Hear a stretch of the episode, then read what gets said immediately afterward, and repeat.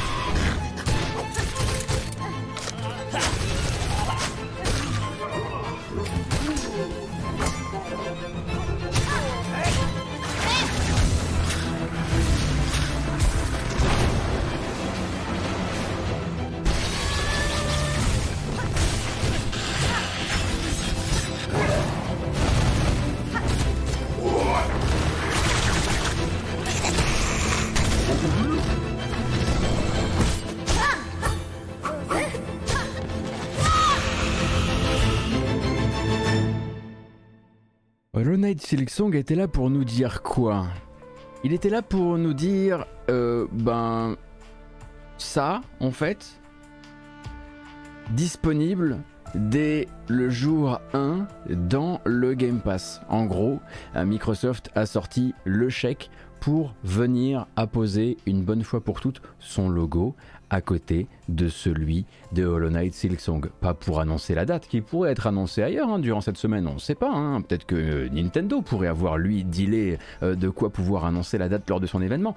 Mais jusqu'ici, quand on pensait Hollow Knight Silksong, on pensait Nintendo, et puis c'est tout, parce que c'est eux qui avaient souvent, euh, à part deux fois, on va dire, accompagné la communication du jeu. Microsoft met cher sur la table pour dire, bah maintenant vous vous demanderez aussi si c'est pas chez nous que ça se passera. Et puis surtout, le jour où le jeu se lance, il se lancera en euh, Day One euh, dans notre Game Pass. Bien sûr, pas d'exclusivité console. Vous vous doutez bien euh, que Hollow Knight Silksong ne passera pas à côté d'un beau lancement sur la Switch en jour 1, mais il sera dans le Game Pass et pour ça, ça méritait effectivement que Microsoft en fasse sa deuxième présentation de cette conférence. Évidemment, mon sang n'a fait qu'un tour, évidemment, mon cœur a sauté quelques battements et au final, on n'a pas eu la date. Mais quand même, c'est vrai qu'on a revu de nouvelles images euh, de Hollow Knight Silksong et l'air de rien, pour beaucoup de gens qui se posaient la question de est-ce qu'il va vraiment sortir Est-ce que le studio va bien Est-ce qu'on n'est pas en train de se rendre compte que quelque chose s'est très mal passé sans qu'on ne puisse avoir les informations pour le moment Eh bien, on a la Team Cherry qui, au moins, vient s'inscrire dans un événement où si on montre son jeu, on est censé le sortir sous 12 mois. On est censé. Donc maintenant, euh, on donne des dates On va passer maintenant sur euh, bah, ce jeu s'inscrivait dans cette catégorie, mais euh, donc les nouveautés euh, tiers et indés du Game Pass, donc des jeux qu'on n'avait pas vus jusqu'ici et qui sont venus donner une saveur, surtout pour les amateurs d'indépendants, à cette conférence. Après, bah évidemment, faut que vous ayez, faut que vous ayez, faut que ça corresponde à vos goûts aussi. Moi, il y en a un qui m'a pas mal tapé dans l'œil, je dois dire. Il s'appelle The Last Case of Benedict Fox. De loin comme ça, on croirait que c'est juste un platformer cinématique, mais selon ses développeurs, c'est certain, il s'agit bien d'un Metroidvania. Quoi encore un Metroidvania? Mais y a que ça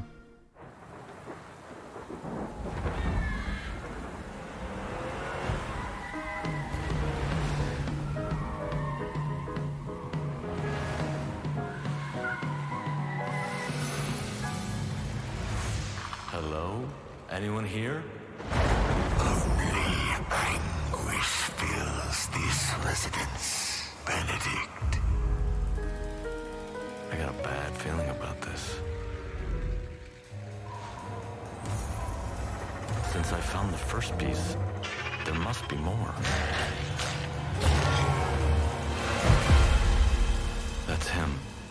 My father. I can guide you through his memories. Alors certains effets, hein, euh, visuels vous feront penser que c'est le nouveau jeu de Moon Studio, les créateurs de Ori. Mais ce n'est pas le cas, hein. c'est absolument pas développé par la team Ori. C'est le premier jeu d'un nouveau studio.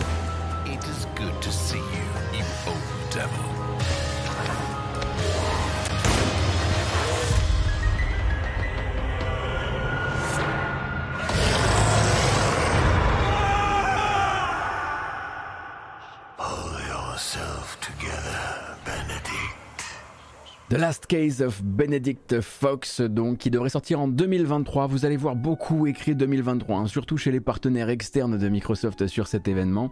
Euh, a priori, on part sur, comme je le disais, un Metroidvania, donc jeu d'action-aventure, comme vous avez vu en vue de côté. Et je vais vous donner quelques petits... En vue de côté Mais j'ai quel âge? Euh, Je vais vous donner quelques petits mots-clés comme ça, histoire de vous, de vous repérer. Euh, la ville de Boston, années 20, grands anciens, voilà, on part plus ou moins par là. Hein. A priori, donc euh, Benedict Fox est un enquêteur autoproclamé qui euh, pourrait euh, notamment aller visiter les souvenirs de ses victimes, les derniers souvenirs de, pas de ses victimes, pardon, des, défunts. Et donc il ira enquêter à propos, voilà, de, différents démons et engences venus, de l'autre bout du cosmos. et donc c'est prévu sur PC et sur Xbox au lancement euh, lors euh, de sa sortie en 2023. J'espère ne pas avoir créé un lapsus qui littéralement dirait le scénario du jeu, ce serait quand même extrêmement con de ma part. Enfin, ce serait fortuit et, rigolo. Le prochain s'appelle Cocoon. Cocoon n'est pas développé. Alors, vous avez peut-être entendu le mot limbo dedans, euh, dans la présentation des développeurs. Limbo, Inside. Euh, en fait, il faut comprendre que c'est le premier jeu d'un studio, studio danois, qui qui s'appelle Geometric Interactive et qui a été fondé par l'ex-lead designer sur Limbo et sur Inside. Ça va changer un petit peu d'ambiance, vous allez voir, par rapport à Limbo Inside, notamment en termes de caméra, de l'aventure, des puzzles. On va Merci beaucoup pour le soutien. On va déplacer des orbes et il est possible que ces orbes soient aussi des mondes. Euh, en tout cas, c'est. Attends deux secondes. Voilà, on y va. C'est pas sable. Je tiens à le dire, c'est pas sable. En deux mots.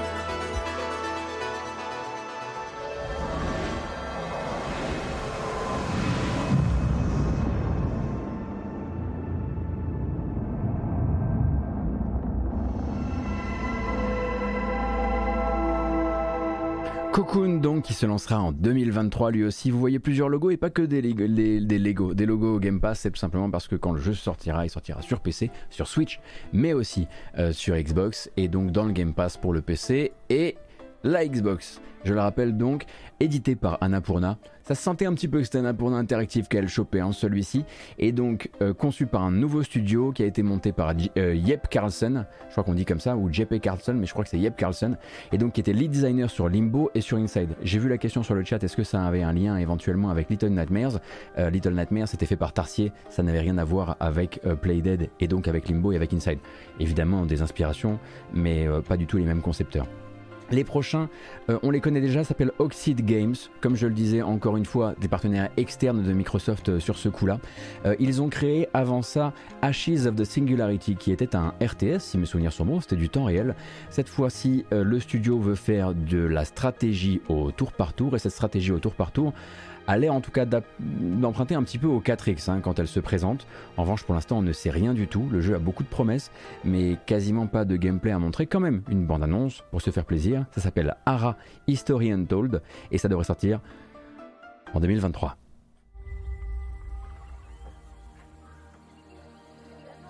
History is filled with moments of greatness. Some well known, some lost to time. But what about the history that could have been if you were its architect? How would you reshape the world? What new stories would you tell? And when your people speak, would you listen? How would you lead them in this new world?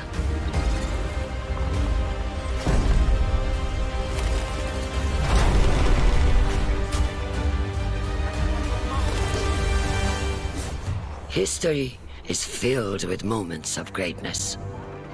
But these will be yours.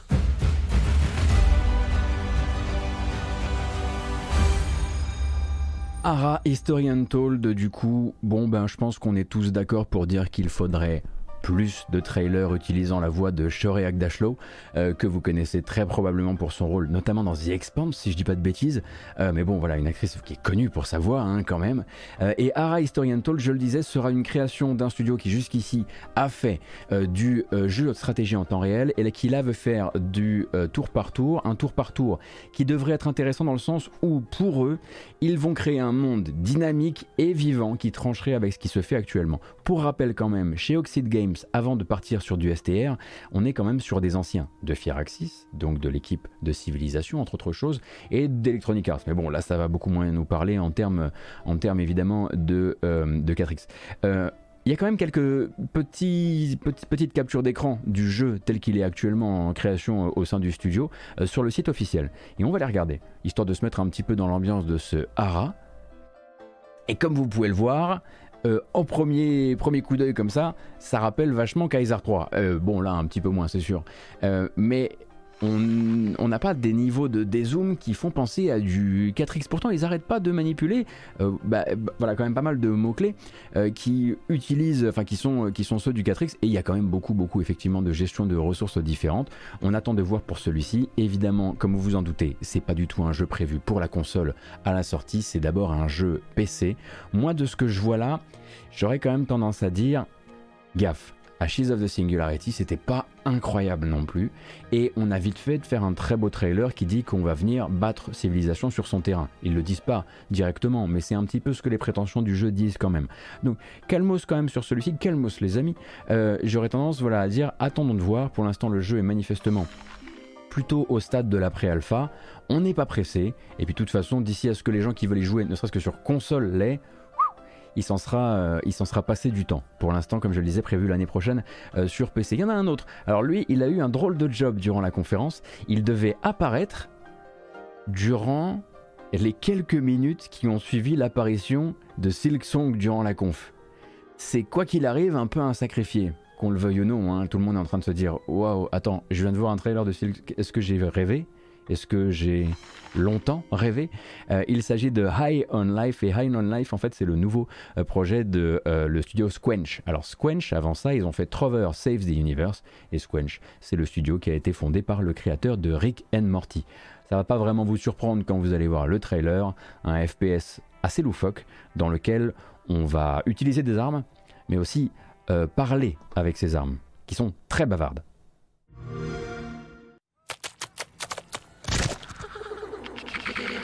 Humans as drugs. You're the only one that can stop them. You realize we're gonna have to take out the entire alien drug cartel.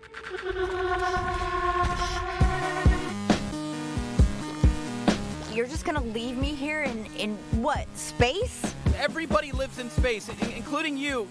All right, you're a bounty hunter now. You gotta help me rescue my friends. They're Gatlians, just like me.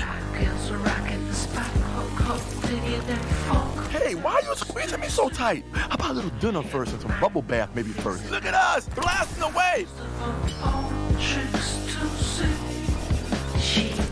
Oh yeah, that's one of my children. They die fast. Don't worry, it's easy to make more.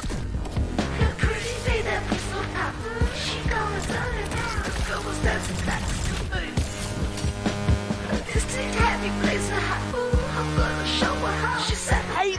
I'm knifey! Stab! Stab! Yes! More! More! I need more stabbing! Alors, je suis assez fan de, du couteau, et je dois dire. Pourtant, euh, je suis pas euh, un passionné de Rick and Morty. Everyone fight each other! Euh, attendez, qu'est-ce qui vient de se passer? On les connaît, eux. Depuis quand vous vous tapez dessus?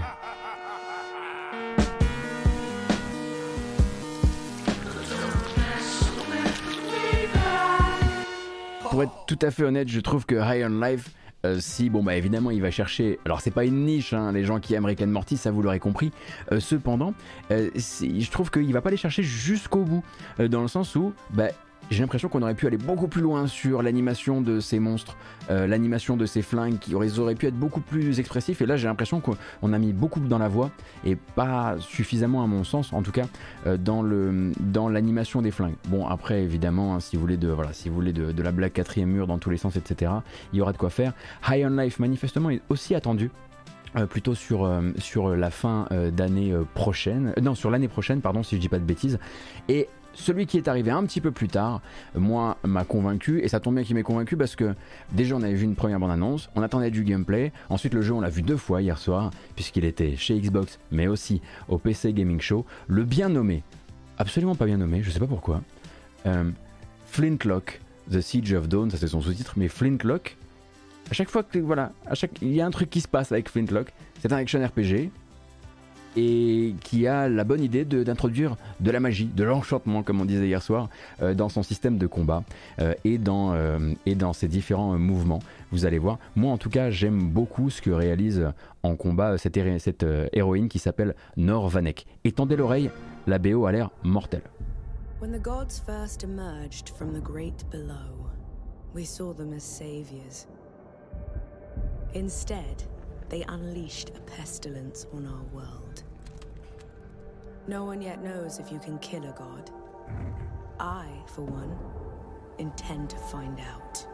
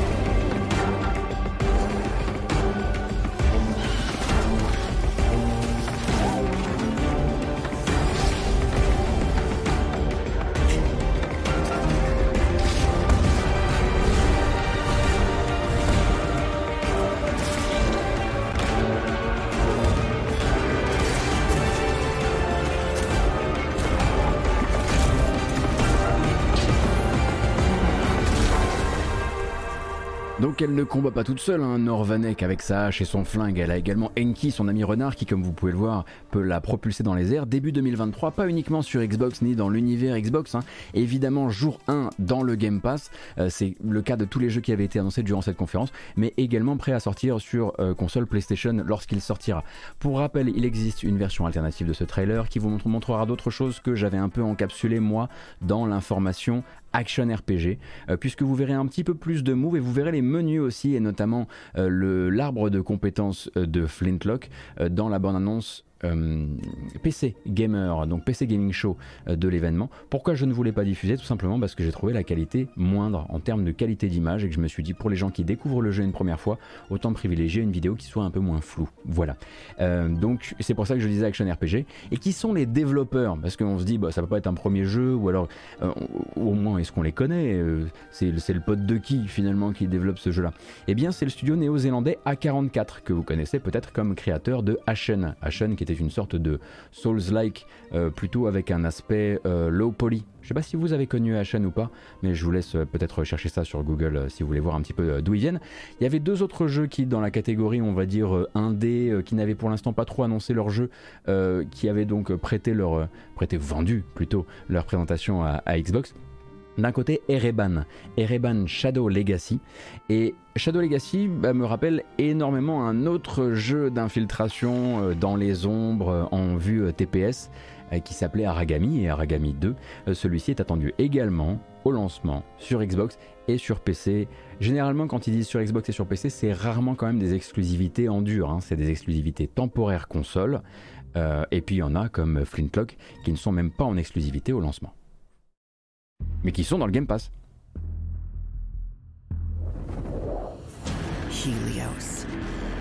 They search for someone who does not exist.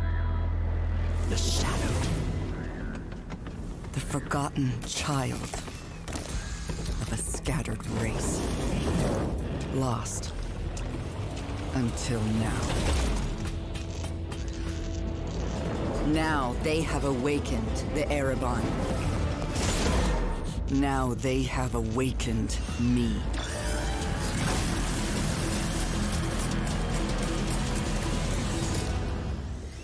But I am not their hope. I am their reckoning.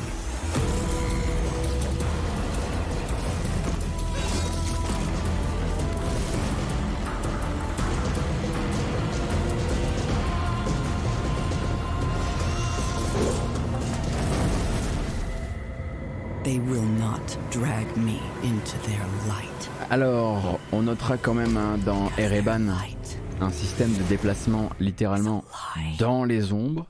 Euh, donc comme je le disais, lancement Game Pass et euh, donc euh, PC et console lors de son lancement en 2023. Chose assez rigolote, Aragami 1 et 2 qui ont bon pas mal de problèmes, hein, qui sont assez, assez souvent limités dans le style action infiltration, étaient développés en Espagne. Ereban est également développé en l'Espagne. En l'Espagne. So what is it with the Spanish developers and the action uh, stealth uh, games? Uh, ask the French YouTuber. Je ne sais pas. En tout cas, ça a l'air d'être des fans. Euh, ou peut-être que c'est justement des, des ressortissants du, du, développement du premier Aragami qui sont allés faire leur truc de leur côté. Faut qu'on creuse ça. Ça m'a l'air hyper probable comme histoire. Euh, un autre qui avait déjà été annoncé, que je vous avais déjà montré, mais qui venait un peu parfaire, on va dire, cette offre indépendante. Vous voyez bien que je joue la montre pour attendre un maximum avant de parler de Starfield. Bah, c'est un peu le but quand même. C'est comme moi aussi, je fais monter la sauce. Je m'en fous que YouTube regarde que les 10 premières minutes. Je m'en tape moi. Euh, il s'agit donc de Lightyear Frontier et Lightyear Frontier. Eh bien, c'est un jeu d'agriculteur, mais avec un mecha. Ce qui rajoute euh, petite odeur de diesel en plus, quoi. I remember when you first arrived. You made quite the entrance.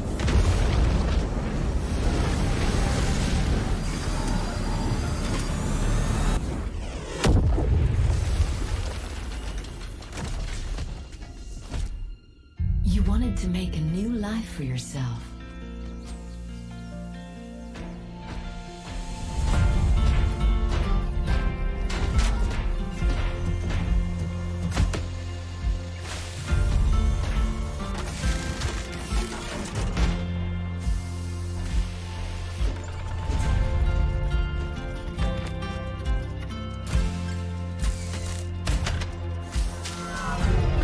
On peut quand même noter quelque chose d'intéressant, hein, parce que on sait qu'il y a, surtout après un événement comme celui euh, qu'on vient de traverser ensemble pendant plusieurs jours, mais même au-delà de ça, on sait qu'il commence à y avoir une fatigue sur les jeux de survie, sur les jeux d'agriculture, sur les simulations, sur tout ce qui, enfin sur les simulations de vie, euh, on va dire à la campagne, qui voilà très souvent euh, empruntent à Animal Crossing, mais aussi euh, beaucoup parfois à Stardew Valley.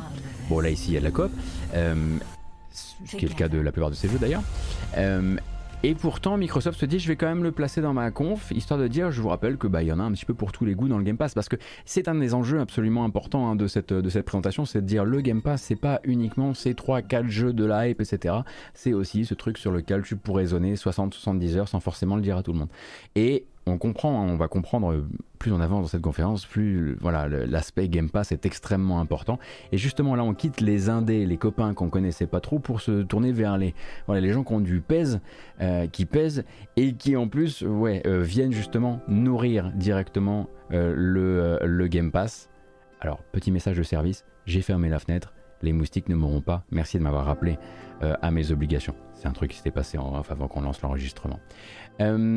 Donc une annonce quand même euh, massive, on va pas regarder toute la vidéo parce que ça sert à rien, Euh, mais en plein milieu d'une conférence Microsoft, qui qui arrive avec tous ces free-to-play pour les mettre dans le Game Pass, quel est l'intérêt? Ah, donc les free-to-play, mais aussi avec tout le contenu, une bonne partie du contenu qui est normalement payant, mais là gratuit si on a le Game Pass. Ah d'accord, c'est Riot. Riot donc qui pour LOL, qui pour Valorant, qui pour TFT ou Runeterra donnera automatiquement accès aux gens qui sont abonnés Game Pass à tous leurs opérateurs, euh, champions, euh, bidules, machin. En tout cas, une très très grosse sélection de contenus normalement payants. Avec une bande-annonce, bien sûr, pour célébrer le truc, parce que ça a dû coûter très cher. For over a decade, players have created a thriving culture. Chut, chut, chut. Faut que les gens comprennent de quoi on parle.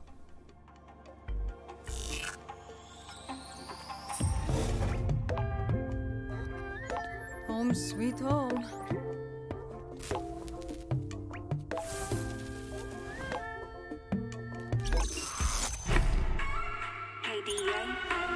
Should we show them how we do it every day?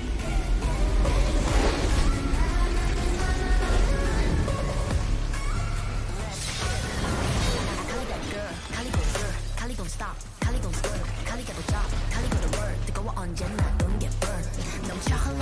Non, mais on va pas commencer à regarder euh, du LOL sur fond de KDA, ça n'a pas de sens. Cependant, voilà, faut bien comprendre que c'est une véritable euh, un pont d'or que fait Microsoft et évidemment euh, qu'ils l'ont payé très très cher hein, à, à Riot. Le but étant de dire, vous êtes abonné Game Pass, et bien vous allez pouvoir débloquer directement plein de contenus qui sont notamment bloqués derrière notamment du temps de jeu, j'imagine aussi parfois de la thune. Vu que je ne suis pas, un spécialiste moi-même des jeux Riot, je vais éviter de me lancer dans des grandes analyses, mais c'était l'annonce business d'hier. Évidemment pour le commun des mortels, pour les gens qui n'ont pas envie de jouer à ces saloperies-là, s'ils estiment que c'est des saloperies, eh ben ça va pas changer leur monde. Mais en gros, euh, Microsoft effectivement là réalise un double coup intéressant. Ils vont peut-être euh, bah, peut-être venir intéresser les gens qui étaient en train de grinder sur les jeux, euh, les jeux de chez Riot. Ils vont euh, du coup se, rendre beaucoup plus excitants aussi peut-être pour un marché plus asiatique. Euh, et, puis, euh, et puis à côté de ça, Riot il gagne ben, toute une nouvelle manne de gens qui pourraient mettre voilà, un premier doigt dans le truc, en plus en ayant, en ayant l'impression d'avoir bénéficié d'une très jolie offre. Alors clairement derrière cette euh, offre, derrière ce move business, il y a quelque chose de très dark, il y a quelque chose de qui, bah, qui vient raccrocher avec nos, les sentiments, les discussions qu'on a pu avoir autour de Diablo Immortal récemment. hein. C'est voilà, donner l'impression aux gens qu'ils font une belle affaire. Euh, Il y a peut-être des dark patterns aussi hein, dans la manière d'amener ça, d'amener ça aux joueurs, Euh, mais c'est effectivement extrêmement malin pour ce Game Pass qui doit continuer à essayer de, de conquérir un maximum euh, de gens dans un maximum de pays. Voilà.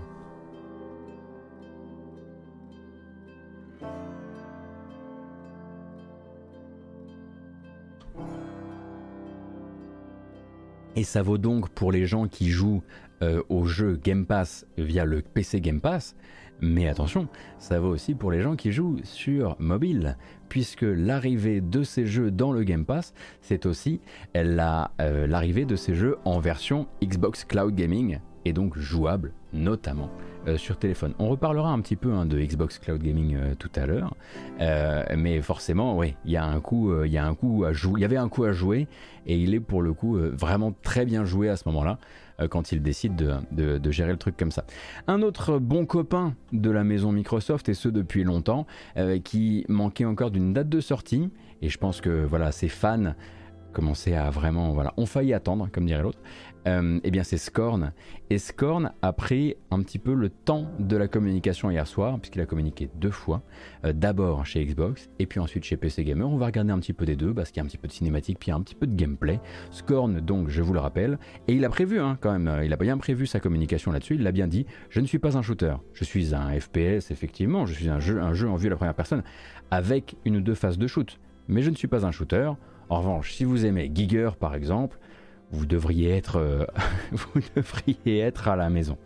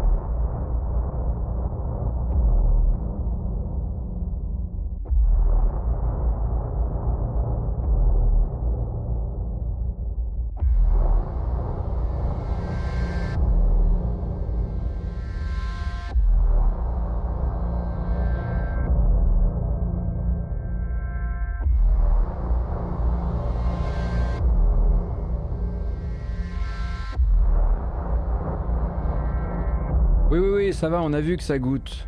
Sacré Giger.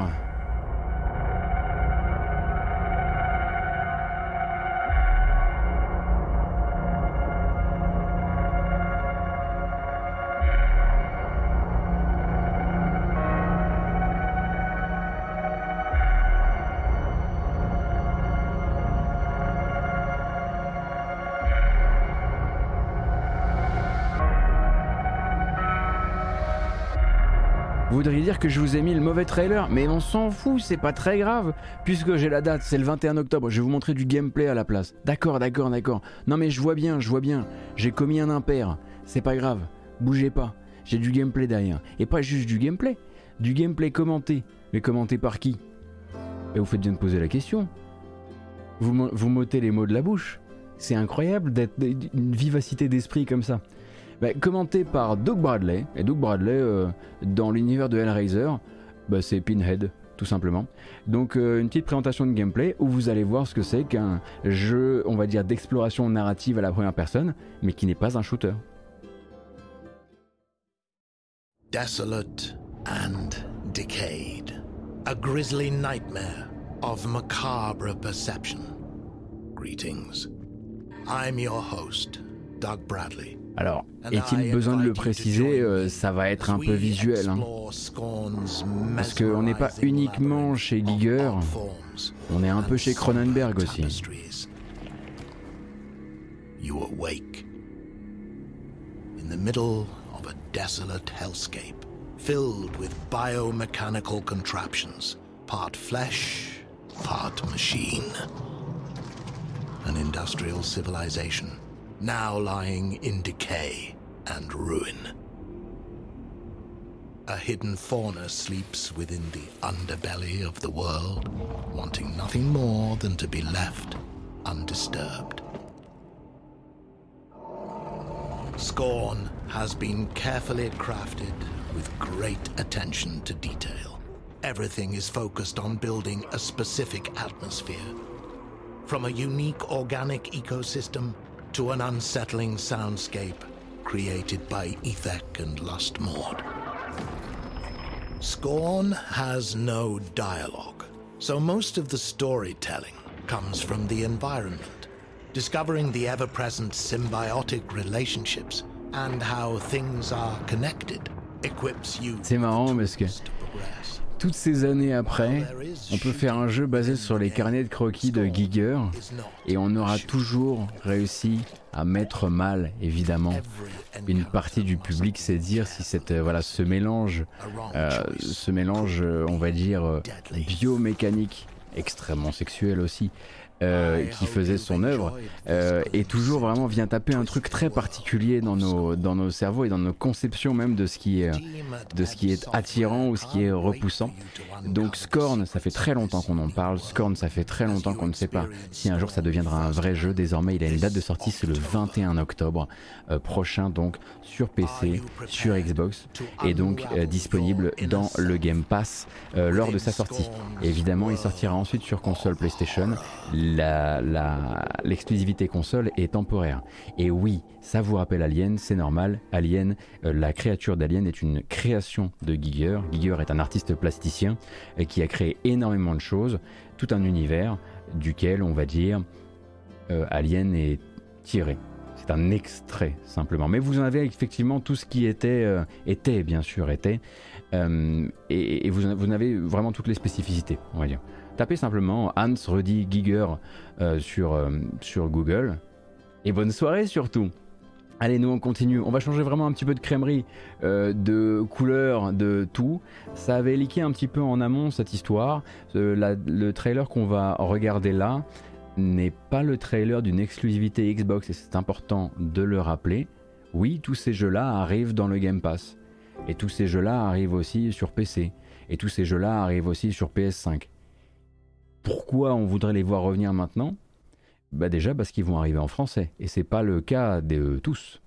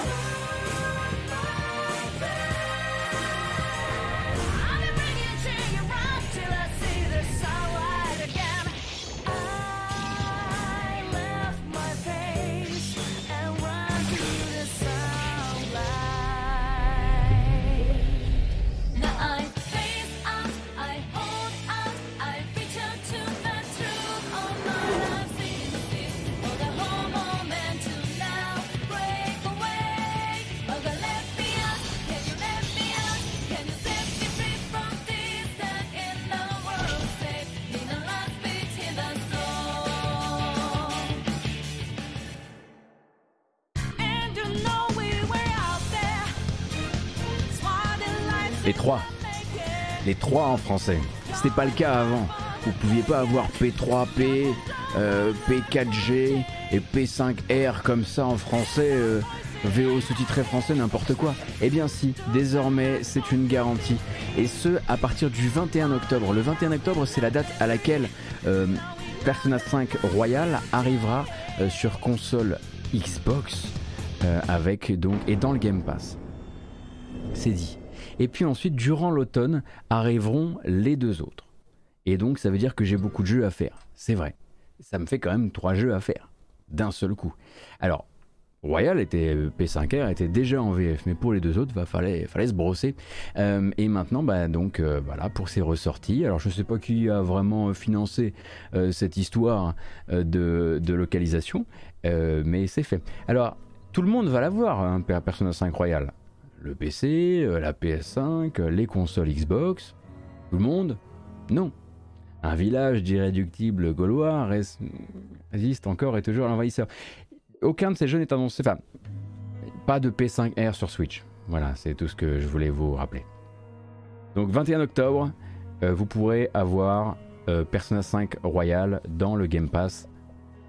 Et puis ensuite, euh, euh, P4G et P3P arriveront avec des VF sur plein de plateformes.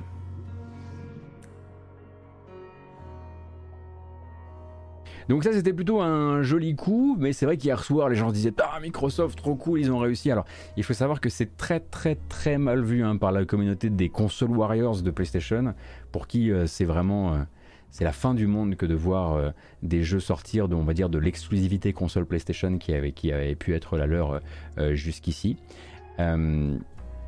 Euh, mais c'est plus de gens qui vont pouvoir jouer à plus de jeux.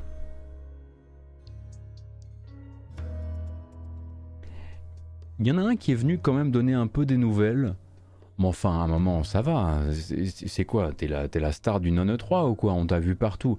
A Plague Tale Requiem, qui se permet, comme ça, de venir nous remontrer euh, tout ce qu'on a envie de voir et tout ce à quoi on a envie de jouer, mais sans donner de date. Bah non, parce que manifestement, il va falloir attendre que Focus organise un stream spécial pour Monsieur Plague Tale Requiem. Et ce stream aura lieu le 23 juin prochain. Pour l'instant, tout ce qu'on a, c'est un rappel que Plague Tale Requiem sortira effectivement en jour 1 dans le Game Pass. I'm sorry, Amicia. For Hugo. He's not dead yet.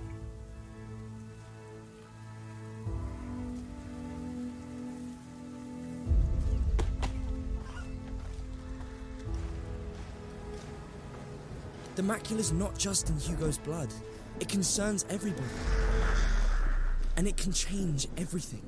No! No, no, no, no. Oh, oh. Rotten flesh. Remember, no more killing soldiers. No more killing us.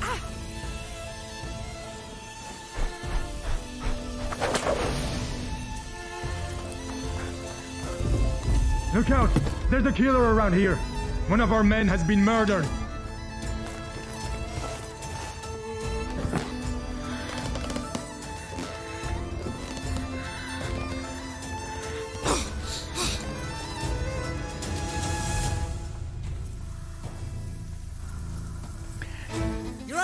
Donc évidemment j'ironise, hein, euh, vous savez à quel point j'attends A Plague Requiem. Non alors, vous comprenez bien que Asobo est un partenaire effectivement euh, privilégié de Microsoft, hein, euh, mais qu'à côté de ça le jeu sortira aussi sur PS5 lors de sa sortie à une date qu'on n'a pas encore, ça doit être cette année normalement, Euh, et on aura la date le 26 juin prochain. En revanche, en jour 1, il sera dans le Game Pass. La BO c'est toujours signé Olivier de Rivière qui continue à sortir des petits bouts du thème principal sur son compte Twitter. Euh, je vous recommande chaudement l'écoute hein, parce que ça s'annonce encore, une fois euh, incroyable. Et euh, bah, c'est tout ce qu'on a vu, mais nous, on a l'habitude, on l'a vu plein de fois, nous, pendant le, Summer Game Fest 2022, euh, Plague vu qu'on était déjà, nous, à la soirée du, du Tribeca Game, Game Spotlight. On a l'habitude. Attention, un rappel pour les gens qui seraient intéressés par le jeu, qui pourraient se dire que ça pourrait les intéresser. Si vous faites le premier, n'hésitez pas à vous tourner vers la VF, car les gens qui ont fait la VF du jeu et qui voient ce trailer sont extrêmement embêtés, on va dire, par ce qu'ils entendent. Il y a un truc, il y a un truc qui, il y a un truc qui va pas. C'est la VF, c'est la VF pour celui-ci. Alors c'est vrai que euh, normalement euh, Tale Requiem doit aussi sortir sur Switch euh, via une version euh, streaming, donc en cloud gaming. Attendons de voir si elle sortira au même moment. Vous savez que c'est le genre de choses qui peut occasionner des petits, des petits retours, des petits retours euh, supplémentaires, enfin des petits euh, retards supplémentaires. Pardon. Euh, on continue avec As Dusk Falls. As Dusk Falls, vraiment, c'était juste pour vous, pour vous rappeler simplement ce jeu que vous avez vu euh, plusieurs fois euh, lors des différentes, euh, lors des différentes euh, conférences. Donc, euh, fabriqué donc par un studio britannique franco-britannique qui s'appelle Intérieur Nuit, Interior Night, euh, fondé par une ancienne de Quantic Dream. Quantic Dream, bah dis donc, qu'est-ce qui m'arrive ce soir Quantic Dream, c'est pas mal ça. Euh, Caroline Marshall. Euh, ah si, on va quand même regarder un petit peu, sérieux, ça se fait pas quoi. We've been in the wrong place forever. Sometimes doing the right thing. et qui est donc entièrement narratif, à choix, qui va mettre en scène la rencontre de deux familles lors d'un braquage, en tout cas les destins, on va dire, entremêlés de ces deux familles, avec un système, comme je le disais l'autre jour, de roman photo, mais pas du tout basé sur des photos, basé sur des tournages avec des acteurs, à partir duquel ils ont créé des espèces d'instantanés animés qu'ils vont euh, donc euh, mettre en scène dans le jeu. Ça fait longtemps qu'on en entend parler. C'est une espèce de débouché potentiel pour le full motion vidéo, hein, pour le FMV. Et donc, durant la conférence de Microsoft, on a appris la date de sortie de celui-ci. Eh ben, c'est dans, dans un mois. Dans un mois et six jours. Ça sort le 19 juillet euh, prochain. Donc, euh, si vous êtes intéressé par les jeux narratifs et les jeux à embranchement, euh, peut-être que vous pourrez garder celui-ci euh, dans votre, euh, dans votre, euh, sous votre radar, pardon.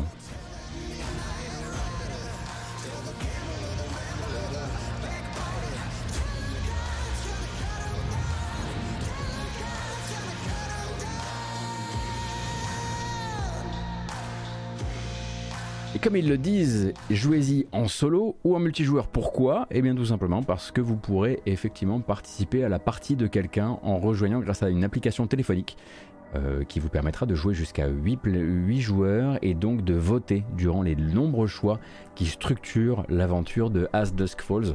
Alors c'est clair qu'on est sur de la DA clivante pour le coup, on aime ou on n'aime pas.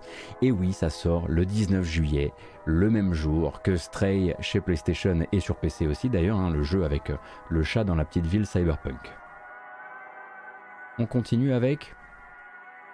Oh, un, juste un très gros morceau Diablo 4 était effectivement de la partie hier pour nous montrer à la fois de la cinématique avec euh, le nécromancien, l'arrivée du nécromancien, dernière des 5 classes qui seront présentes au lancement de Diablo 4, et puis aussi du gameplay. Un petit peu de CG, juste le temps de vous mettre dans l'ambiance, et puis ensuite on débrief.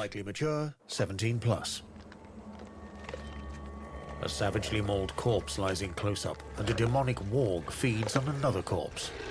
I speak now to those who heed a darker call. The eaten corpse suddenly swells then explodes. A mysterious figure stands nearby having just cast a spell. Ah mais attendez, je me rends compte que c'est l'audio description. Je vous ai mis le trailer en audio, en audio description. C'est dommage. Il va falloir passer directement sur le gameplay.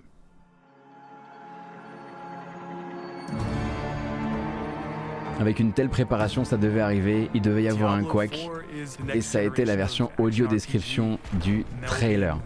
Alors, longue présentation de gameplay de Diablo 4. Diablo 4 qui vient d'être confirmé par Activision Blizzard à ses investisseurs comme étant un jeu qui sortira en 2023. En tout cas, l'engagement est pris non pas vis-à-vis des joueurs, mais vis-à-vis des gens qui investissent. Euh, qu'est-ce qu'on va voir dans cette longue présentation euh, de gameplay? Beaucoup de choses. Euh, donc déjà, il y a une cinématique que je vous laisserai regarder qui présente donc l'arrivée du ou de la nécromancien nécromancienne, hein, puisque dans Diablo 4 vous pourrez réaliser donc vous pourrez customiser votre personnage, vous pourrez customiser son apparence et vous vous doutez bien qu'à un moment ou à un autre Activision va essayer de s'en faire un plein ventre de cette histoire de customisation, mais on y reparlera. On en reparlera. Alors on a pu voir déjà une orientation multijoueur assez claire durant cette présentation. Euh, donc des joueurs qui combattent sans forcément être groupés ensemble dans des zones qui sont instanciées, qui sont partagées, euh, avec du crossplay, euh, et quelque chose qui rappelle effectivement plus de l'approche euh, MMO, faut bien le dire, hein, puisque euh, là-dedans, on a vu des world bosses par exemple, hein, des gros monstres qui apparaissent soudain dans la lande et qu'il s'agira de défaire en équipe. Manifestement, on pourrait aussi, eh bien, capturer des zones, en tout cas pacifier des zones, et suffisamment les pacifier pour les, les on va dire, les amener à sa j'ai l'impression qu'il y a un système de faction dans le jeu en fait. J'ai l'impression qu'on va pouvoir pacifier des zones et les amener à une sorte d'empire, de guerre d'empire qui pourrait être en constante mutation. Je suis pas vraiment sûr de mon coup là-dessus parce qu'ils l'ont pas dit directement, mais en tout cas ça pourrait être une des possibilités de, jouer euh, au jeu. Évidemment durant cette vidéo ils vont aussi euh, euh, bah, passer un petit peu par les menus parce que les joueurs de hack and slash ont besoin qu'on passe par les menus et c'est là qu'on verra. Bon déjà les FX sont assez ouf c'est vrai.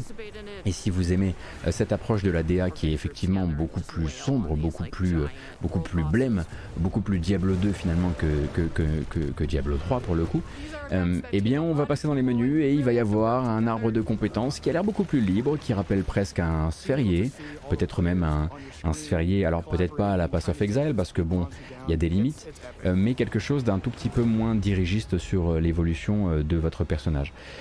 et comme vous avez pu le voir au niveau du gameplay, pour l'instant on n'a pas l'interface, pour l'instant on n'a pas le système de mana, pour l'instant il y a plein de choses qui manquent encore. En revanche, vous avez pu voir un ou deux moves assez particuliers comme de la véritable verticalité dans l'univers, la possibilité pour un héros de hack and slash de sauter depuis un changement de relief plutôt que de contourner et faire tout le petit chemin qui permet de descendre les 4 mètres qui séparent les deux étages du donjon il y a des choses qui se passent, hein. il y a des trucs un petit peu plus dynamiques effectivement qu'on peut voir là. Alors, bon, on parle aussi d'un monde ouvert. On parle d'un monde ouvert euh, qui proposerait en tout 140 donjons, en tout cas 140 variations, enfin euh, donjons qui créeraient ensuite des variations. Euh, vraiment ils mettent, l'accent sur le fait que ça doit être senti non plus comme des, comme maps, hein, mais comme un monde ouvert. Et à côté de ça, eh bien, il y a la question évidemment des méthodes de l'éditeur qui va venir se, se, greffer là-dessus, puisqu'on sort à peine et on n'est pas encore sorti de Diablo Immortal. Le voilà, le fameux sphérié. Euh, et à côté de ça, on a bien entendu cette présentation qui parle notamment euh, du PVP, euh, du fait que voilà, via les leaderboards, mais surtout via le système PVP, on pourra voir qui sont les joueurs qui, en comment dire, sont les plus hauts gradés, qui pourraient avoir le meilleur loot sur eux, qui pourraient mériter qu'on aille leur casser la binette. Oui, j'ai dit la binette. et du coup, ça laisse penser peut-être que voilà, tout ce système à base de, de signes extérieurs de richesse. Oui, mais quelle richesse et comment vous allez finalement euh, vous rincer sur la durée avec le jeu? Euh, C'est la question que les gens ont voulu poser à Activision Blizzard et ils ont eu euh, plusieurs réponses hein, qui leur ont été formulées. Et aussi les gens sont allés leur poser la question parce qu'au même moment où on voyait cette présentation de gameplay, eh bien sortait sur LinkedIn, je crois, une histoire donc de responsable monétisation Diablo 4 et du coup les gens ont eu peur que ce soit un free-to-play pour l'instant déguisé en autre chose.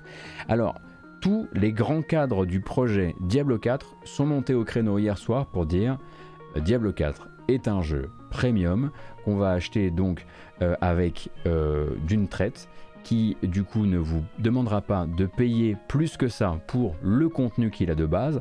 Après c'est vrai que on pense dans la foulée peut-être à lancer des extensions, lancer plus de contenu et comment on compte se rémunérer là-dessus? Eh bien, soit sur les achats d'extensions, soit éventuellement sur du cosmétique. Et ils le promettent, cosmétique de chez cosmétique. Maintenant, les promesses n'engagent que ceux qui y croient, bien sûr, et on attendra d'avoir plus de nouvelles, mais ils prennent un premier engagement. Donc voilà, a priori, pas euh, de, on va dire, de montée en niveau possible sur Diablo 4 euh, en payant. Hein. Euh, il y aura effectivement de la rémunération sur la durée, mais pour l'instant, évidemment, et puis même s'ils essaient de douiller les gens, le but n'est pas là, à un moment où on annonce l'arrivée bah, du jeu dans le Game Pass, en prévision de la future union entre Microsoft et Activision, le but n'est pas de dire oui, on va vous douiller. Bah non, absolument pas. Là, le but est de dire tout va bien se passer, bien sûr. Et justement, hein, Blizzard euh, en profite, euh, puisque ce sont de futurs partenaires, euh, bah, pour faire une deuxième annonce après celle donc, de Diablo 4 qui n'a pour l'instant pas de date de sortie, sinon l'année prochaine. une annonce, elle, beaucoup plus proche de nous, puisque très rapidement, là, on est à quelle date exactement? En octobre, je crois L'accès anticipé d'Overwatch 2. Qu'est-ce que c'est que ça? Eh bien, l'accès anticipé d'Overwatch 2, ça veut dire le PVP, mais pas la campagne en PVE. Et surtout, la surprise du chef, et ça, ça va plaire évidemment aux gens qui, ont, qui viennent de désinstaller Diablo Immortal, Overwatch 2, en tout cas son PVP et son accès anticipé, euh, seront free to play.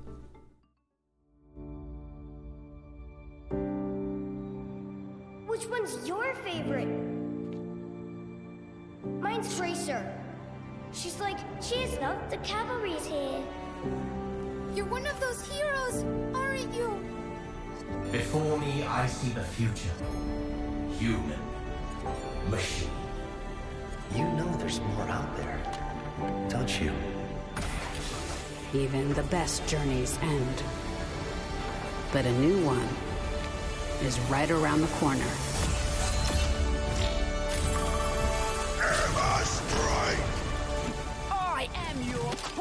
Alors qu'est-ce qu'on dit à ce moment-là? Ce qu'on dit c'est, bon écoutez, peut-être qu'il serait bon de re-bien coller le mot free-to-play sur Overwatch 2, en tout cas sur son PVP, puisque manifestement vous arrêtez pas euh, de nous accuser d'essayer de recommercialiser un, une 1.5. Voilà, on recolle bien euh, free-to-play euh, dessus et surtout on vous annonce une sortie en tout cas de toute la partie versus, eh bien très rapidement en octobre. La question évidemment que ça soulève, c'est ok, mais puisqu'il devait aussi y avoir une autre nouveauté, et que cette nouveauté c'était le PVE, donc la possibilité de mener une véritable campagne dans Overwatch à plusieurs joueurs en coopération, et qu'on n'en entend plus parler, elle est où? Eh bien, c'est évidemment une question à laquelle Blizzard ne veut pas répondre pour le moment, et on comprend aussi pourquoi. Hein. Je vous rappelle qu'ils ont un événement programmé jeudi soir à 19h heure française et que c'est probablement là qu'ils répondront à cette question. Ce qui est sûr en tout cas, c'est que euh, le 4 octobre, c'est la date que je cherchais, que j'avais oublié de noter, le 4 octobre, seul le PVP sortira donc euh, avec, euh, cette version euh, free-to-play. Pour le PVE, on en reparlera probablement dans quelques jours.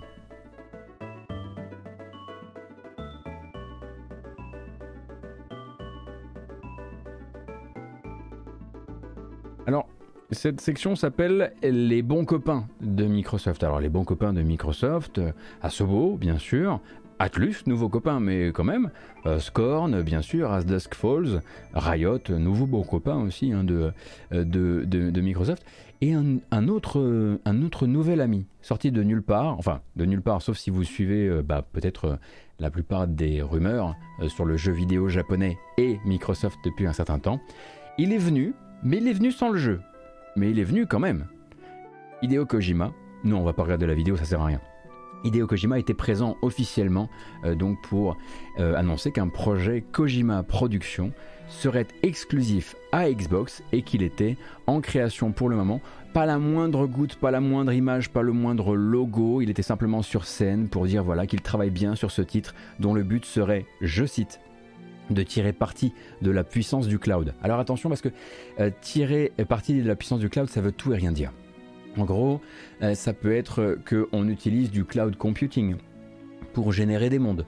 Euh, ça, peut ça peut vouloir dire que c'est un jeu dont le but sera de venir peupler, on va dire, le catalogue Xbox Cloud Gaming et donc d'être jouable à la fois sur console, sur Smart TV ou sur PC mais aussi euh, via d'autres actions, peut-être un petit peu plus, euh, euh, journalières sur téléphone.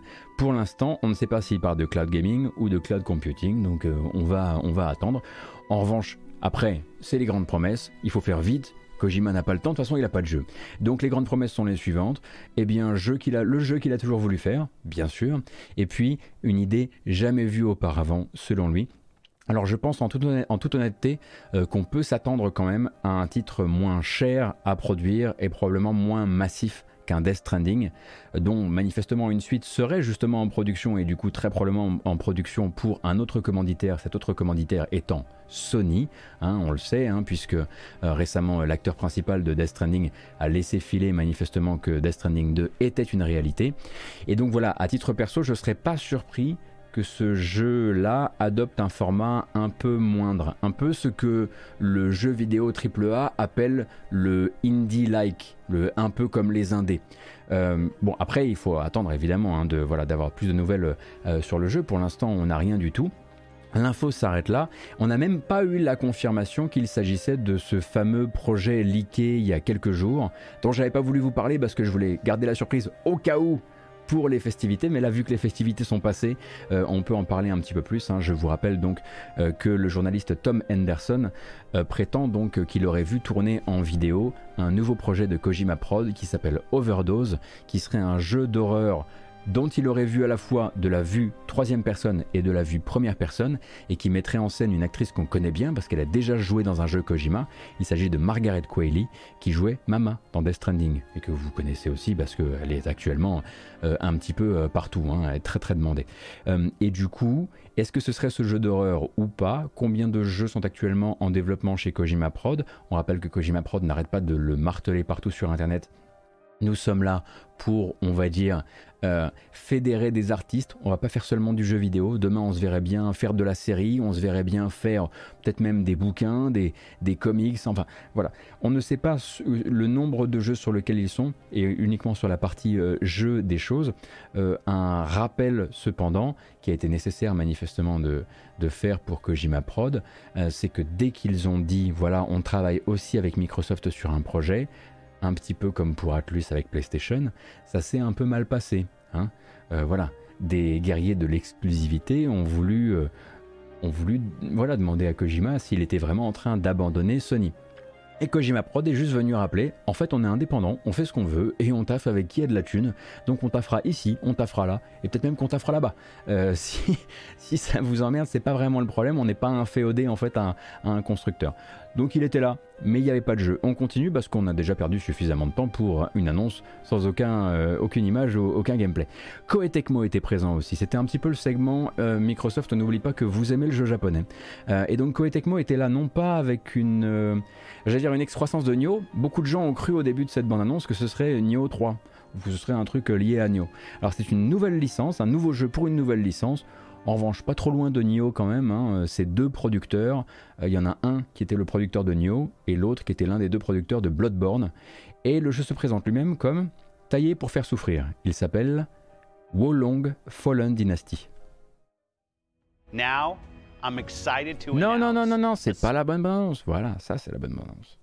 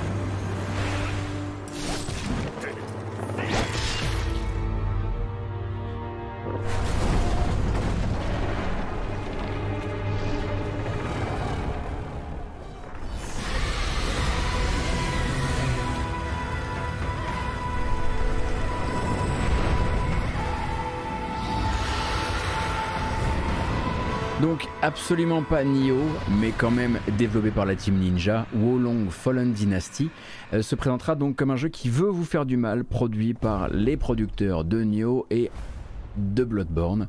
Bon là clairement on a compris qu'ils annonçaient un petit peu la couleur, basée évidemment sur une version Dark Fantasy euh, des euh, légendes a priori d'une partie des légendes des trois royaumes, et si on comprend bien aussi sur un système de combat qui devrait faire la part belle aux arts martiaux chinois. Cependant, il ne faut pas s'imaginer que ce sera une exclusivité en dur euh, pour Xbox. Ça sortira effectivement l'an prochain, d'abord sur PC euh, et sur euh, Xbox et Xbox Game Pass, bien sûr, mais ensuite, ça, ce sera voué à sortir également sur console PlayStation. Et peut-être même sur Switch si ils ont vraiment envie de jouer les fous à un moment.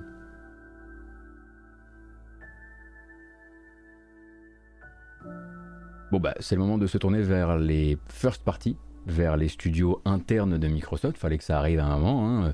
Les Xbox Game Studios. Alors, on va gagner un petit peu de temps en ne regardant pas la bande-annonce de Grounded. Donc Grounded, pour rappel, c'est un peu un jeu de transition pour Obsidian qui d'habitude font du jeu de rôle et qui ont fait ce jeu donc euh, coop à jusqu'à 4 euh, où des gamins sont miniaturisés dans un jardin et doivent survivre en fabriquant des petites cabanes, en taillant des, feuilles, euh, des herbes, en se faisant des armures avec des brindilles. Ça a pas mal marché, hein, Grounded. Donc jeu pour streamer, mais pas seulement qui est en accès anticipé depuis un bout maintenant, qui a rajouté beaucoup de contenu. Si vous aimez le côté euh, chéri, j'ai rétréci les gosses, euh, slash microcosmos, euh, vous, devriez, vous devriez être plutôt satisfait. Si vous avez peur des araignées, il y a un mode arachnophobe qui permettra de changer l'apparence des araignées, c'est toujours bien.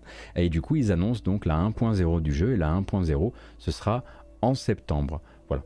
Simplement, vous notez ça de votre côté. Si vous aviez envie de laisser l'accès anticipé se faire, c'est pour euh, bientôt. Septembre, c'est vraiment pas très très loin. En revanche, Obsidian avait un autre jeu à montrer, un jeu dont on avait déjà entendu parler par une série de rumeurs, un jeu piloté par Josh Sawyer, qui était l'un des esprits euh, créatifs euh, vraiment centraux sur Fallout New Vegas. En revanche, préparez-vous, parce qu'au niveau de la taille de l'équipe et de manière générale de l'ampleur du projet, on n'est pas sur Fallout New Vegas. Il s'appelle Pentiment. Il vous proposera d'enquêter durant le XVIe siècle en Bavière, vous devriez devenir un petit peu façon nom de la rose, un peu malgré vous, un enquêteur. Est-ce que c'est vraiment un RPG C'est là que la question se pose et c'est là que, voilà, depuis qu'il a été montré hier, euh, eh bien Josh Sawyer et euh, Obsidian n'arrêtent pas de dire alors oui c'est vrai que ce jeu-là a, a eu l'une de ses impulsions, c'est Disco Elysium pour la partie enquête mais comprenez bien que ça se joue plutôt comme un light RPG, avec des choix de dialogue, avec euh, un peu du point and click aussi. En gros, ce qu'il nous dit à ce moment-là, c'est comprenez bien que ça se joue un petit peu plus comme Oxenfree, et un peu moins, en tout cas, contrôle en main, comme Disco Elysium. Je préfère vous le dire parce que quand vous allez voir la DA, il y a déjà une partie du public qui va faire euh, J'ai pas du tout signé pour ce genre de first party chez Microsoft. Et pourtant, Microsoft va faire ce first party qui sortira euh, donc, je le rappelle, à la rentrée là. C'est une affaire. hein. J'ai encore raté une date. Ah, c'est en novembre. Et surtout, ça coûte 20 balles. J'ai oublié de le dire.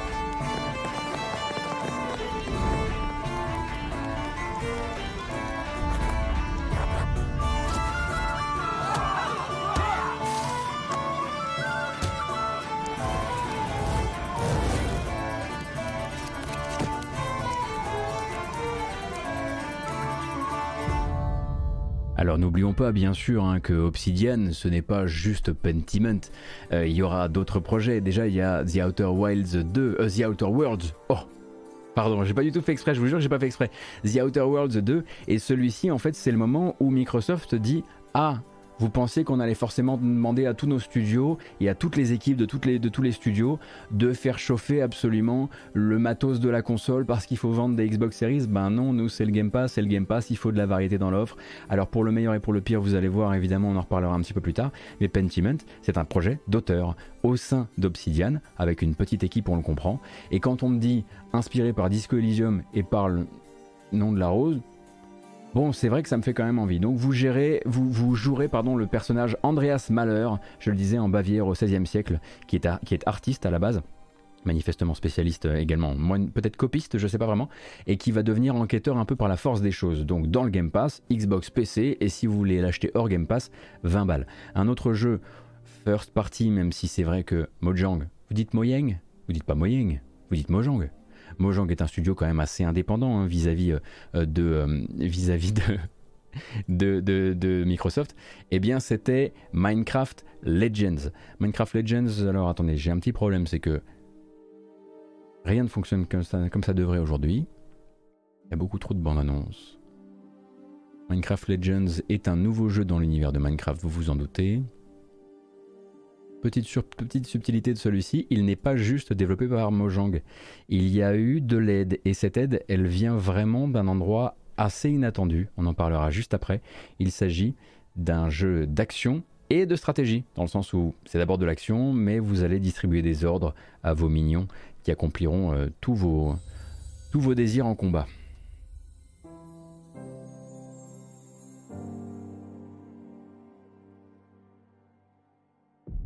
Legends hold great power.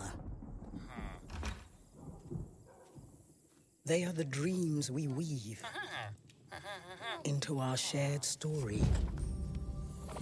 Some legends tell of peace and the beauty of simplicity.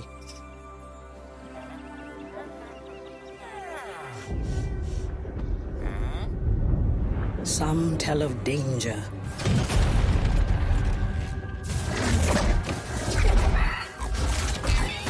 and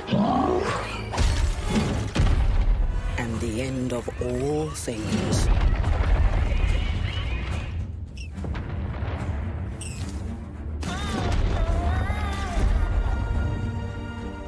But the legends we hold dearest are legends of hope, of creativity, and of bravery.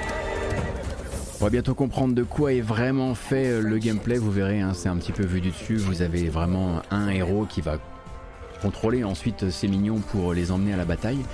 Surprise, comme je le disais, au niveau du développement, puisque Mojang a fait appel à Blackbird Interactive.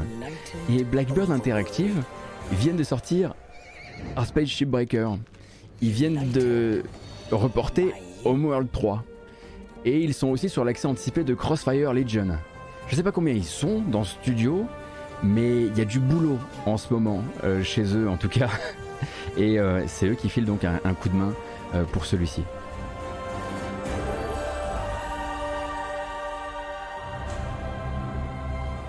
2023, vous commencez à avoir l'habitude, évidemment, PC, Xbox, disponible pas juste sur ces plateformes-là. En fait, c'est un jeu Mojang, donc en fait il sera disponible sur toutes les plateformes au lancement. Il n'y a pas d'exclusivité Xbox euh, au lancement, euh, mais il sera dans le Game Pass. évidemment qu'ils vont venir se rincer euh, sur, sur Switch aussi, sur PlayStation aussi. Alors, je parle pas de Crossfire X, hein, je parle bien de Crossfire Legion, qui est un spin-off stratégie temps réel de l'univers de Crossfire. Pas l'air euh, incroyable. Allez, on continue avec euh, les first parties. Il y en a un qu'on attendait peut-être, en tout cas, moi j'avais l'impression qu'il sortirait un petit peu plus tôt. Euh, c'est Turn 10 hein, qui était là pour parler de Forza Motorsport, qui finalement prendra un peu plus de temps parce que comprenez bien que voilà, tirer un maximum de la puissance des Xbox Series et du PC, ça prend du temps. et ça attendra donc début 2023. attention, en revanche, regardez comme Regardez comme c'est joli, regardez comme ça reflète. Et t'as vu mes arbres?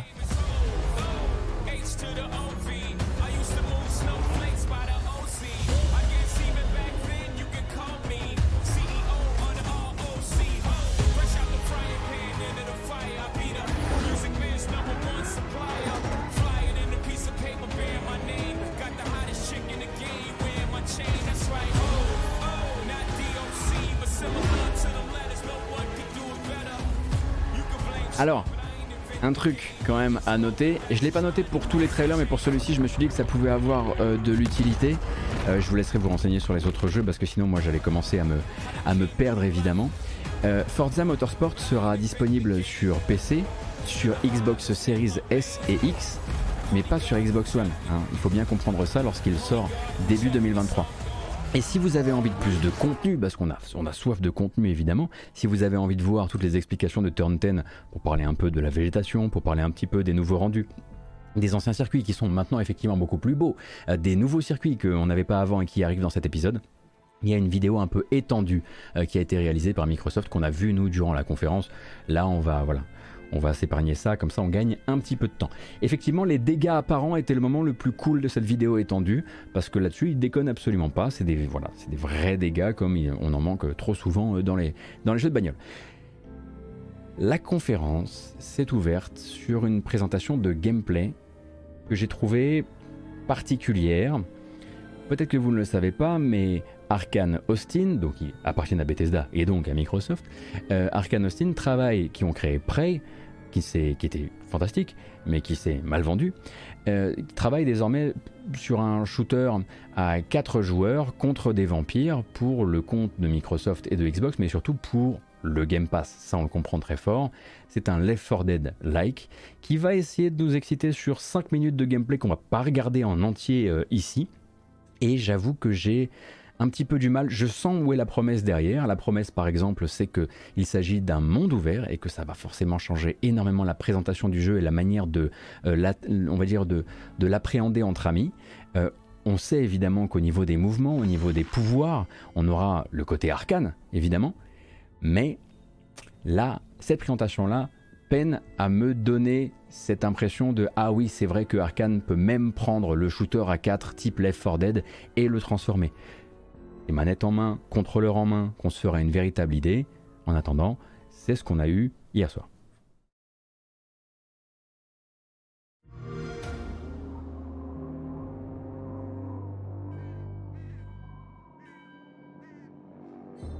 Alors cette présentation de gameplay nous montre la ville du jeu, hein, donc euh, ville qui a été effectivement euh, euh, complètement prise d'assaut par les vampires et par les seigneurs vampires quelque part. Ils ont des mignons aussi, ils ont même des adorateurs.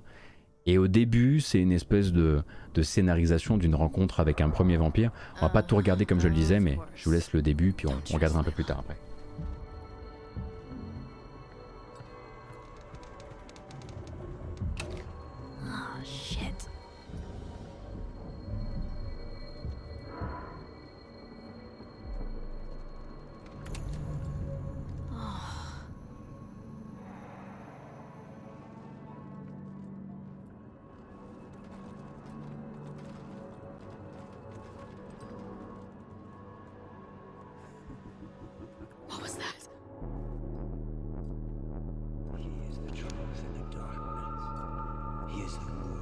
Et là déjà, on se souvient que Arkane Austin, comme Arkane Lyon, bah, les ambiances, ça ils savent faire, y a pas de problème quoi.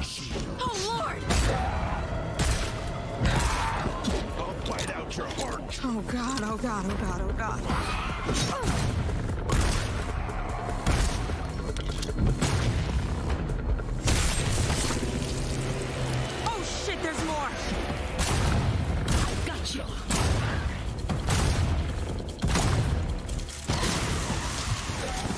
Alors évidemment, cette euh, présentation, elle va continuer. On va arrêter de combattre seul et puis on va combattre avec euh, plus de personnes aussi. hein. On va visiter cette ville et on va montrer aussi les pouvoirs des différents héros de ce jeu.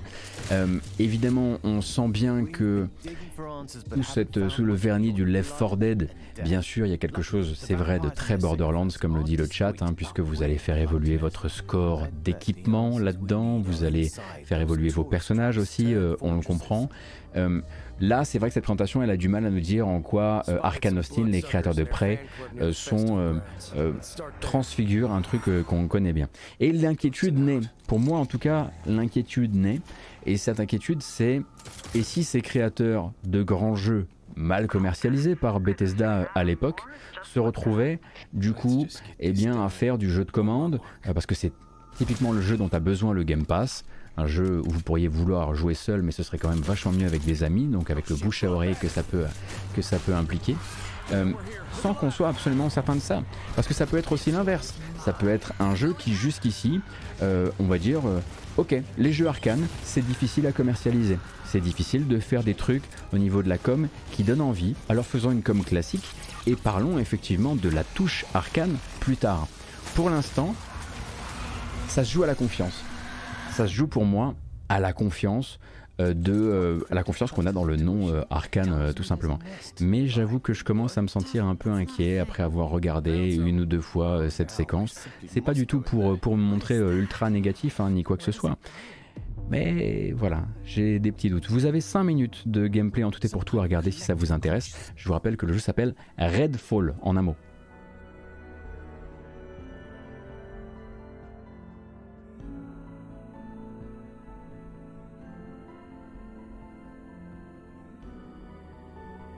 Donc comprenez bien, parce que je vois que la question a encore été posée sur le chat, ce ne sont pas les gens qui ont fait Deathloop, ça c'est Arkane Lyon, Deathloop et, et Dishonored c'est Arkane Lyon, Arkane Austin ils ont fait, si mes souvenirs sont bons, Prey, et peut-être filer de l'aide sur du DLC de Prey. Hein. Oui. Et tu peux rappeler que c'est vrai que Grounded est probablement un jeu de commande qui est là un petit peu pour célébrer le rachat, oui ça c'est clair. On est d'accord? Non mais Sea of Thieves certainement aussi, hein. ça y a pas de problème. Donc on attend de voir et on verra comment ça prend. Quoi qu'il arrive, c'est l'année prochaine. Il y avait deux jeux hein, qui devaient être attendus normalement sur la fin d'année pour euh, Microsoft. D'un côté, Redfall, on vient de le voir, qui est décalé donc la première moitié de l'année prochaine, on va dire ça comme ça. Et un autre, bah, le roi de cette présentation, qu'on le veuille ou non, c'est Starfield. Donc Starfield, présentation de 15 minutes, on va pas pouvoir tout regarder ensemble. On va essayer de faire les sauts aux bons endroits euh, sur la vidéo. Donc la première nouvelle licence de Bethesda depuis... Toujours? Starfield donc, euh, développé par les gens qui ont fait Skyrim, Fallout 4, enfin... The Elder Scrolls, ok? Skyrim, euh, Fallout 4, Fallout 76. Et donc un- une nouvelle licence dans l'espace. On nous a beaucoup, beaucoup, beaucoup parlé de Starfield, de cette conquête de l'espace par l'homme.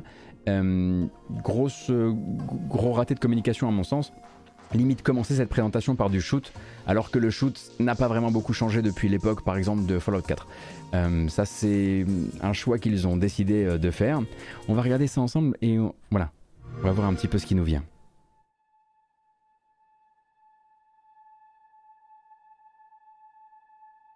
Derrière, on sait déjà qu'on aura absolument tous les ingrédients habituels. Et quand je dis habituels, je parle évidemment plutôt de Fallout 4 ou en tout cas de Skyrim euh, que de Fallout 76 dans le sens où vous allez avoir une histoire, une scénarisation, des quêtes, des personnages, euh, des choix dans les dialogues. Première bonne chose à savoir par rapport à un Fallout 4, si ça vous a fait du mal par exemple Fallout 4 et le fait que le personnage ait un doublage et du coup que le studio ait fait énormément d'économies en proposant des réponses de personnages qui soient inintéressantes, ici Bethesda l'annonce déjà, votre personnage n'a pas de voix, du coup on n'a pas eu à faire des économies, du coup les réponses durant les dialogues seront plus intéressantes que oui, oui et ok.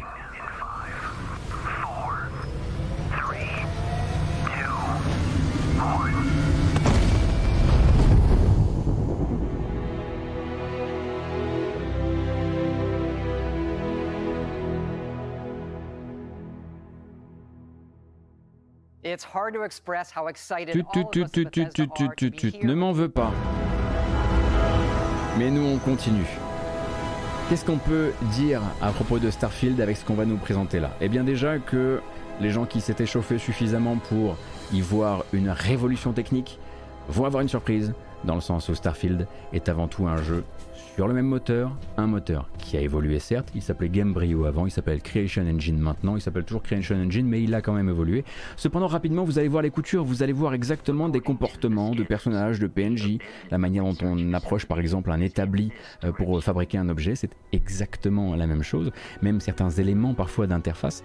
Au début de cette présentation on va beaucoup penser forcément euh, ben, à No Man's Sky, bon bah évidemment, on reparlera de No Man's Sky, hein, évidemment, parce qu'il y a une très très grosse promesse dans le jeu. Bien sûr une scénarisation, bien sûr une histoire, bien sûr des planètes avec des villes qui vont être montrées durant ces 15 minutes de gameplay. On a beau dire, on a beau faire, 15 minutes de gameplay, c'est très très courageux hein, de montrer tout ça alors qu'on est encore manifestement quasiment euh, un an de la sortie euh, du jeu. Euh, cependant, il y a une, une autre promesse qui est sous-tendue, enfin sous-tendue, non, c'est pas une bonne manière de le dire. Euh, C'est donc effectivement des endroits qui sont fabriqués à la main, mais aussi d'autres qui sont beaucoup moins fabriqués à la main. Sur la fin de présentation, là on prend un peu d'avance sur la présentation, euh, Todd Howard va le dire. Bien sûr que vous pouvez aller sur toutes les plateformes, sur tout- toutes les planètes de système, mais vous pouvez aller dans d'autres systèmes. Vous pouvez aller dans 100 systèmes.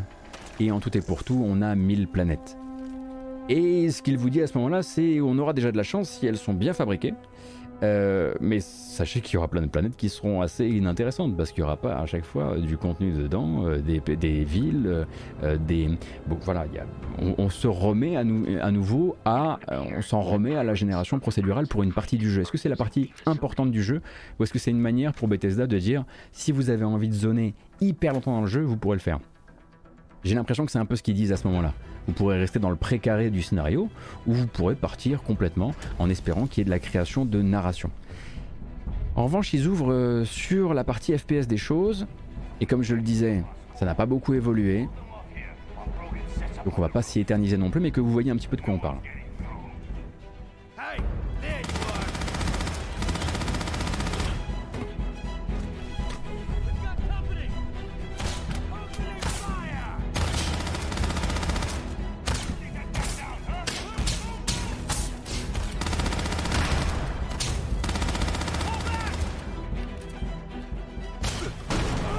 Entre les comportements des ennemis, entre le type d'armes, euh, entre les barres de vie, c'est vrai que ça nous rappelle un petit peu les présentations de shoot, shoot RPG on va dire que pouvait réaliser euh, Cyberpunk et c'est dit sans aucune euh, mauvaise prophétie hein, parce que pour être tout à fait honnête avec vous, moi quand je vois Starfield, je vois exactement ce que j'imaginais de Bethesda Game Studio, enfin de Bethesda Softworks réalisant une nouvelle licence. Pour moi c'est exactement ce qui allait se passer, un Fallout Espérons pas un Fallout 4, espérons au moins un Fallout 3 pour la partie scénarisée, mais un Fallout dans l'espace.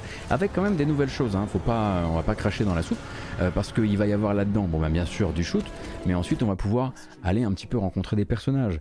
Euh, réaliser aussi que euh, bah, Bethesda n'a pas oublié bah, la mode. La mode de Bethesda, c'est toujours de vous présenter, voilà, ces dialogues euh, resserrés comme ça, avec euh, des chouettes dialogues, avec la possibilité d'écrire votre propre histoire. On sait que vous allez, vous allez pouvoir créer euh, beaucoup de personnages différents, rencontrer énormément de PNJ. Dieu merci. Je dis Dieu merci parce que moi j'ai joué à Fallout 76 avant l'arrivée de la, la mise à jour Wastelanders, donc je me souviens de ce que c'est qu'un monde ouvert sans PNJ. Euh, et à côté de ça, euh, ben, des promesses qui arrivent un petit peu sur le tard euh, de cette, de cette présentation. Bien sûr, on comprend qu'on va récupérer toutes sortes de ressources, qu'on va pouvoir quelque part peut-être euh, fabriquer son propre endroit. Mais là où ça devient vraiment intéressant pour moi, et là où pour moi ça devient, je l'espère, un peu révolutionnaire par rapport à, la présentation classique d'un Elder Scrolls ou d'un Fallout selon Bethesda, euh, c'est la partie création de son propre vaisseau, création de son, de son propre endroit qu'on emmènera dans l'espace, euh, puisque vous allez avoir en fait de la vraie euh, customisation de vaisseau. Alors je sais plus exactement où c'est dans la vidéo. Alors on pourra s'installer, installer sa propre base, l'alimenter en électricité, mais si vous avez donc vu le housing de Fallout 4, ça vous rappelle forcément des souvenirs. Je vous rappelle d'ailleurs, regardez un petit peu la présentation de Fallout 4 lorsqu'il est 6 mois avant sa sortie. Regardez un peu la gueule du jeu par rapport au jeu qu'on a eu quelques mois plus tard. Il y a eu quand même pas mal de changements. C'est pas pour hurler au downgrade parce que je sais exactement où je vais et je sais que voilà, j'y jouerai avec, euh, plaisir en sachant très bien où je vais. En revanche, là, voilà. Là, tu me parles. C'est vrai que là, il y a un truc. Si c'est ergonomique cette fois,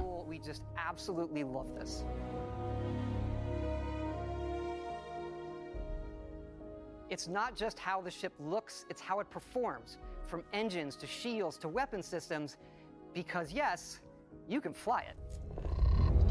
Thrusters boosted.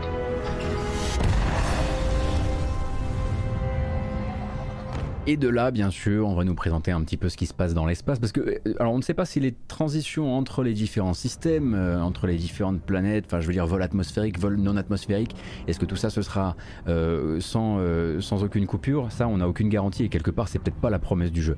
En revanche, on va voir là, effectivement, du dogfight, et le dogfight va vous rappeler plutôt quelque chose d'assez arcade, assez proche finalement de No Man's Sky dans l'esprit, je trouve. Et encore une fois, c'est pas pour être méchant, c'est vraiment parce que c'est ce que ça m'inspire.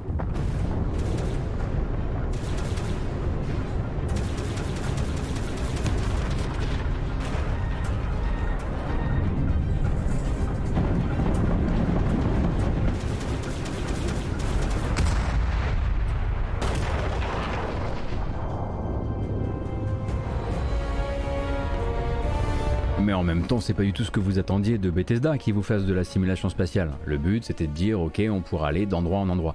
Est-ce qu'on avait vraiment besoin de 1000 endroits? Pas vraiment, hein, franchement. Euh, ça fait vraiment, euh, ça fait vraiment beaucoup trop et générateur potentiel d'ennui alors qu'on pourrait resserrer un maximum euh, bah, la narration du jeu peut-être déjà sur un système, ce serait déjà très bien, ça suffirait largement. Et cette longue présentation de 15 minutes euh, se terminait bah, en nous rappelant que le jeu, euh, pour rappel, hein, donc, euh, sort, l'an prochain sur Xbox et sur PC. Non, ils n'ont pas dit 100 milliards, mais 1000, elles sont, elles sont forcément pas faites à la main, hein, ça c'est certain. Hein. Ça va être de la génération procédurale, et pour ça on peut juste espérer que bah, déjà la génération procédurale soit de bonne facture. Si vous avez joué à No Man's Sky au tout début, vous savez que ça s'améliore un moteur de ce genre-là et que tout n'est pas forcément incroyable. On a vite fait de tomber sur des horreurs. Euh, encore une fois, je pense que voilà, c'est typiquement le genre de projet qui aurait gagné à se resserrer euh, euh, un petit peu. Cependant, ben moi je vois ça et honnêtement, je suis pas choqué. Je vois exactement un Fallout dans l'espace. Je m'attendais pas à plus. J'ai envie d'y jouer, oui. Est-ce que j'ai l'impression que ça va révolutionner le RPG non, évidemment, mais c'est plus du tout le projet. Hein. Les RPG selon Bethesda, ça fait longtemps que c'est plus là pour révolutionner euh, le RPG. Ils vont parler de la partie euh, faction ensuite, puis ils vous parleront de tous les systèmes qui sont venus greffer là-dessus. Mais au final, on sait très bien que ça va venir bah, déjà tout rafler lorsque ça va sortir, que ça va se vendre comme des petits pains, parce que c'est littéralement les créateurs de Skyrim qui font un nouveau jeu dans une nouvelle licence.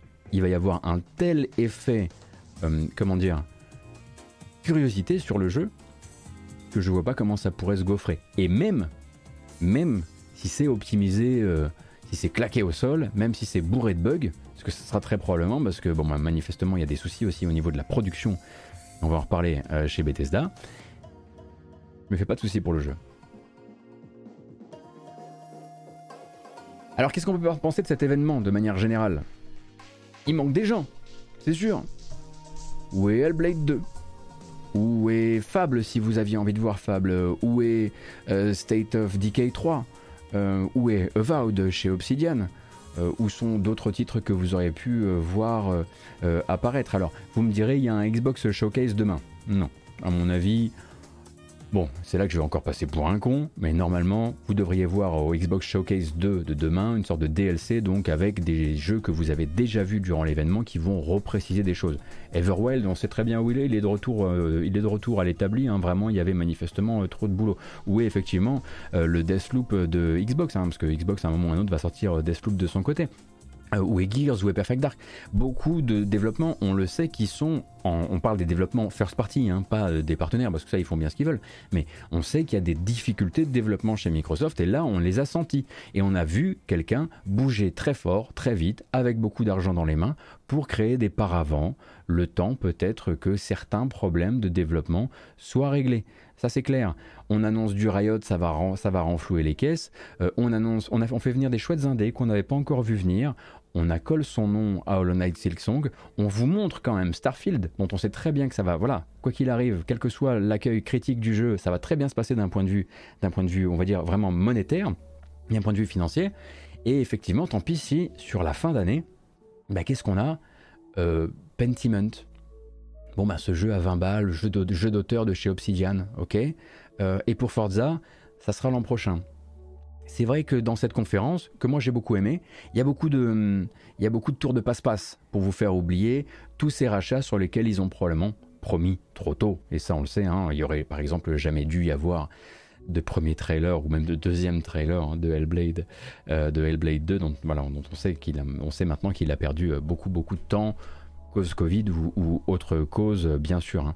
Euh, bon, voilà. Donc moi, je dois dire que j'ai bien aimé cette euh, conférence, mais aussi parce qu'elle fait suite à quatre jours où on avait peut-être aussi besoin de voir des grosses machines comme ça, de voir des moments avec des vraies surprises, etc. Mais je peux comprendre qu'une partie du public se dise Désolé, mais j'ai pas l'impression que cette conférence-là réponde directement à certaines des conférences Xbox que j'ai vues ces dernières années. Ça, je le comprends tout à fait.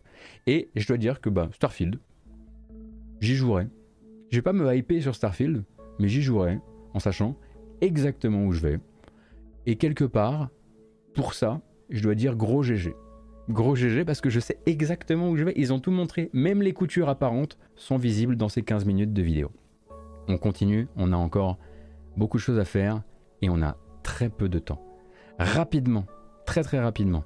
Il y a eu des annonces notamment hein, chez Xbox euh, avant euh, donc euh, cette conférence, annonce notamment de la disponibilité du Xbox Cloud Gaming sur téléviseur, téléviseur téléviseur. Intelligent, Smart TV, euh, Samsung à partir du 30 juin prochain.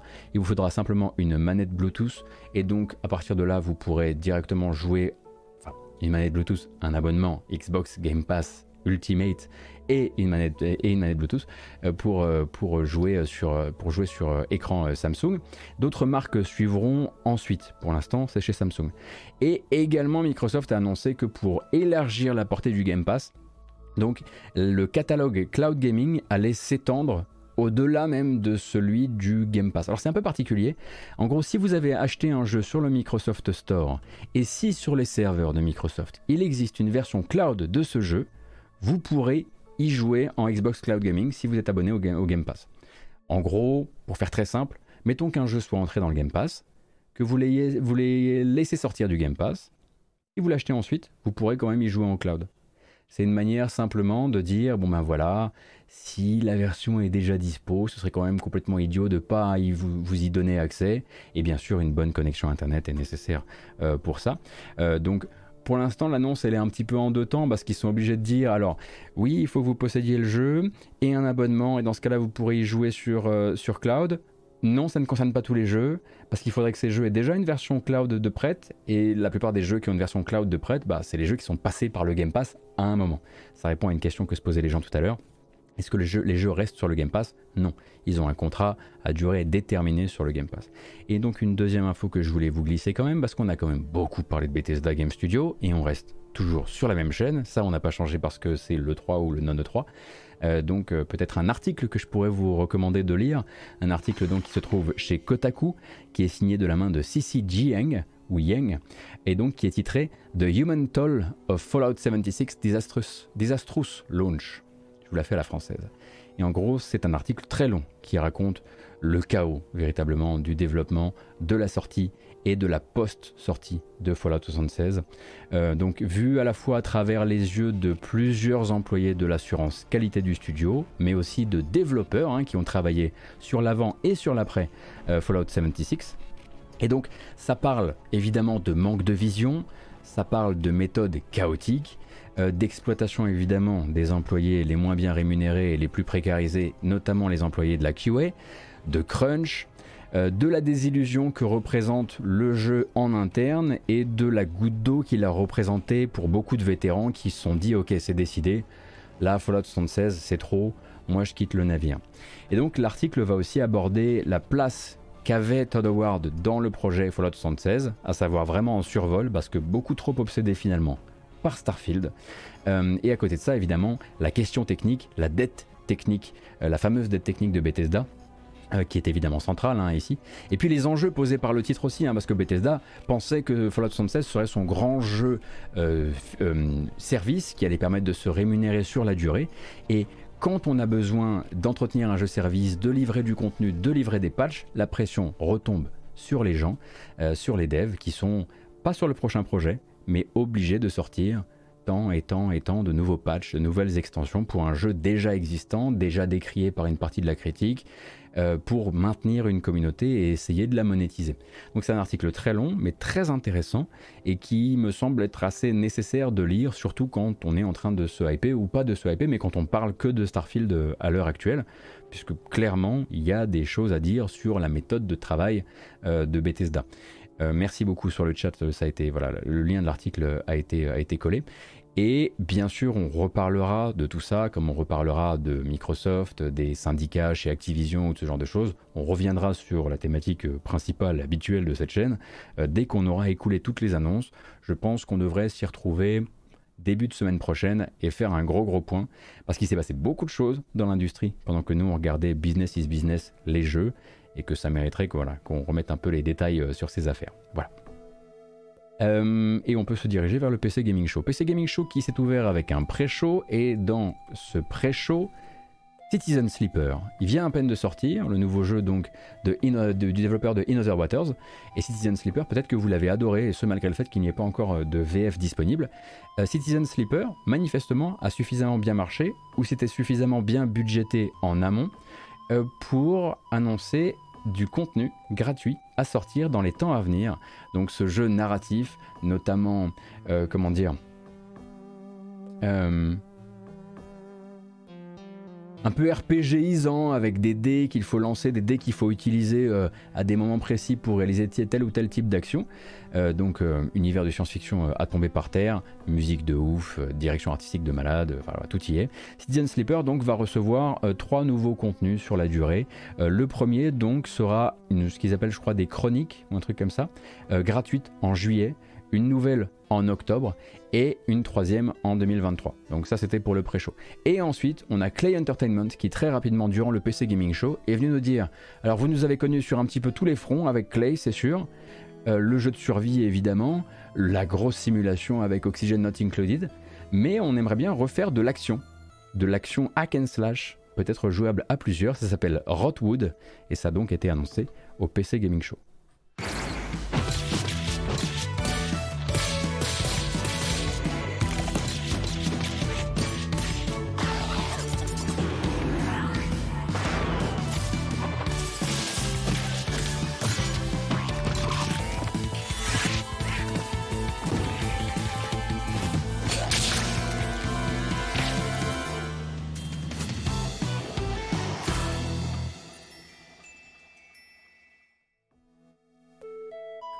Alors, vous avez vu hein, la date qui était un petit peu en train de entre deux os, c'est parce que pour l'instant, euh, Clay ne sait pas si Rodwood sortira en 2023 ou en 2024. On a le temps d'attendre, ça va. Bon, bon, c'est Clay. Vous avez déjà pas aimé un jeu Clay? Oui, peut-être si vous avez joué justement à leur jeu d'action, Shank. Mais sinon, ça a quand même souvent été des valeurs euh, assez, euh, assez sûres. Bon, on continue avec le prochain studio qui a pas mal marqué les esprits hein, durant le, durant le PC Gaming Show. Le PC Gaming Show, au fait, était bien. C'était bien. Il y avait de la sale pub et des mauvaises vannes, mais il y avait plein de chouettes jeux. On a passé deux heures bien. Et c'est bizarre, ça leur aura pris quoi 6-7 ans pour en faire un comme ça? Mais ils ont réussi à le faire bien. Donc 11 Bit Studio, les créateurs de Frostpunk et avant ça euh, de This War of Mine, annoncent The Alters. Alors The Alters, pour l'instant on ne sait pas de quel type de jeu il s'agit. Ça pourrait être un jeu de gestion, ça pourrait être un jeu narratif. Pour l'instant, c'est pas là-dessus qu'ils mettent l'accent. Ils mettent l'accent vraiment sur la science-fiction qu'ils ont créée autour du jeu, une science-fiction très particulière, à base de clones, mais pas vraiment de clones non plus.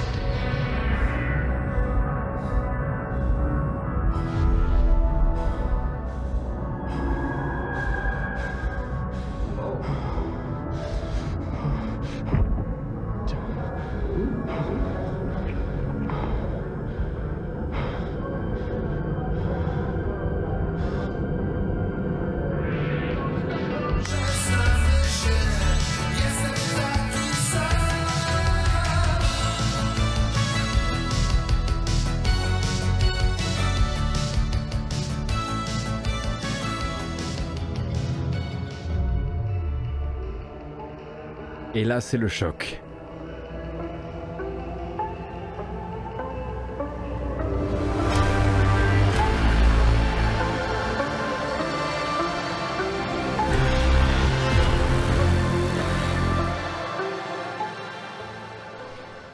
Ok, The Alters. Ok, d'accord. Donc tous ces, toutes ces personnes vivent dans une euh, station industrielle mobile qui fonctionne comme une, euh, très grosse roue. Euh, on roule pour lui, effectivement. Et The Alters, en fait, va avoir comme principe fondamental de sa science-fiction que pour habiter euh, cette, plateforme industrielle, votre personnage crée des doubles de lui-même. C'est lui qui les crée, c'est lui qui les génère quand il en perd un. En revanche, à chaque fois qu'il génère un clone, ce clone est différent des précédents dans le sens où il est issu d'une variation à base de et. Et si à un moment de ta vie, tu avais fait ce choix-là au lieu d'un autre. Et c'est ce clone-là qui est créé. Donc un personnage qui va vivre avec d'autres clones de lui qui ont d'autres souvenirs, des choix qu'il aurait fait différents. Et ils veulent absolument mettre en avant l'aspect philosophique qu'il va y avoir dans le jeu et donc vraiment une espèce de panique, hein, euh, je pense euh, vraiment euh, existentielle entre les personnages. Et si ça se trouve tout ça, ça va être dans un jeu à la, à la, Frostpunk et on va rien comprendre. Mais l'idée de base, en tout cas, qui est peut-être pas neuve, hein, j'en sais rien. en tout cas, me, voilà, m'intrigue énormément sur le jeu. Un autre titre qui a été montré, qui a été remontré à l'occasion de ce PC Gaming Show, c'est The Invincible. The Invincible, peut-être que vous l'aviez déjà vu, peut-être euh, que non. On est sur du rétro-futur pour le coup, pas de l'horreur euh, spatiale, mais du rétro-futur spatial, avec l'histoire de cette euh, astrobiologiste qui, elle, va se réveiller à la surface d'une planète qui est inhabitée, qui s'appelle, bon en français ça marche, ça marche mal, mais qui s'appelle Régis 3, et qui va vivre une expérience de thriller science-fiction en vue à la première personne, avec des designs de malade mental. Vraiment, regardez la présentation dans son intégralité. So what are you expecting, huh? You've set up a field camp down there. Yes, ma'am. So I didn't expect you to have a second one here. Really? Sit here and don't dare move. Alors attends, non, non, non, on va plutôt vous montrer, voilà, ça c'est le teaser du début. Donc, The Invincible est, en tout cas, le, le monde de The Invincible est adapté d'un ouvrage du même nom euh, par un auteur de science-fiction qui s'appelle Stanislav Lem. C'est Star Wars Industries qui va s'occuper de développer ça, enfin qui s'occupe de développer ça. Et Eleven Beat Studio euh, est éditeur sur le coup. Si vous vouliez vraiment le réduire à quelque chose de presque grossier, après Firewatch, imaginez un peu, un peu Space Watch. En tout cas, c'est un peu comme ça qu'il le présente durant cette longue présentation. That's a good question.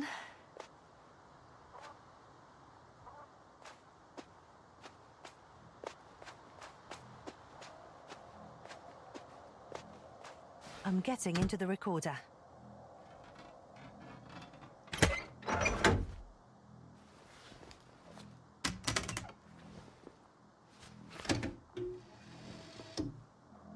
What do we have here? Uh-huh. Et c'est là que je trouve que le jeu est fort, c'est que vraiment sa direction artistique, ses idées en termes de rétro-futur technologique me branchent à mort. C'est un espace avec des diapositives. I'm looking at it now. They pierced a hole several meters in diameter and several dozen meters long. Et en plus avec cette approche un peu pulp de l'espace aussi. hein. Alors ça fait, c'est pas la première fois qu'on voit de, des présentations de gameplay de The Invincible, mais plus, euh, plus on le voit et plus j'ai très envie de le, très envie de l'essayer. Alors il n'est pas prévu pour tout de suite. En revanche, il va falloir se montrer euh, un petit peu patient. Qu'est-ce que je pourrais vous montrer d'autre encore sur la capture? Je rappelle que ça se passe pas sur Mars. Ça se passe sur la planète Régis 3. Je l'ai déjà dit. Suivez un peu. Prochaine présentation. Et une belle surprise. System Shock, le remake, a été re-remaké. Genre vraiment, histoire parce que voilà, il y avait des gens qui trouvaient que c'était un peu limite. A des gens qui adoraient la première apparence du remake. Euh, c'est attendu donc pour 2022. Ça bouge pas, toujours pour cette année. Et surtout, la démo euh, de System Shock euh, a été mise à jour en conséquence. C'est vrai que le jeu a, a changé. hein. Gamer. Humans interfa- interfacing with computers. For, for, for, for their own entertainment. The very notion disgusts me. Look upon my works, foul creatures. And weep at its magnificence. It is a beautiful day on Citadel Station. Humanity is is on the verge of a new era. I, Shodan, am its new god. Look at you, hacker.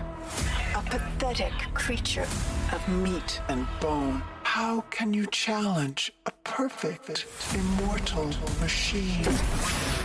You are an insect. You are nothing. I create. I iterate. I fuse flesh and steel into perfection.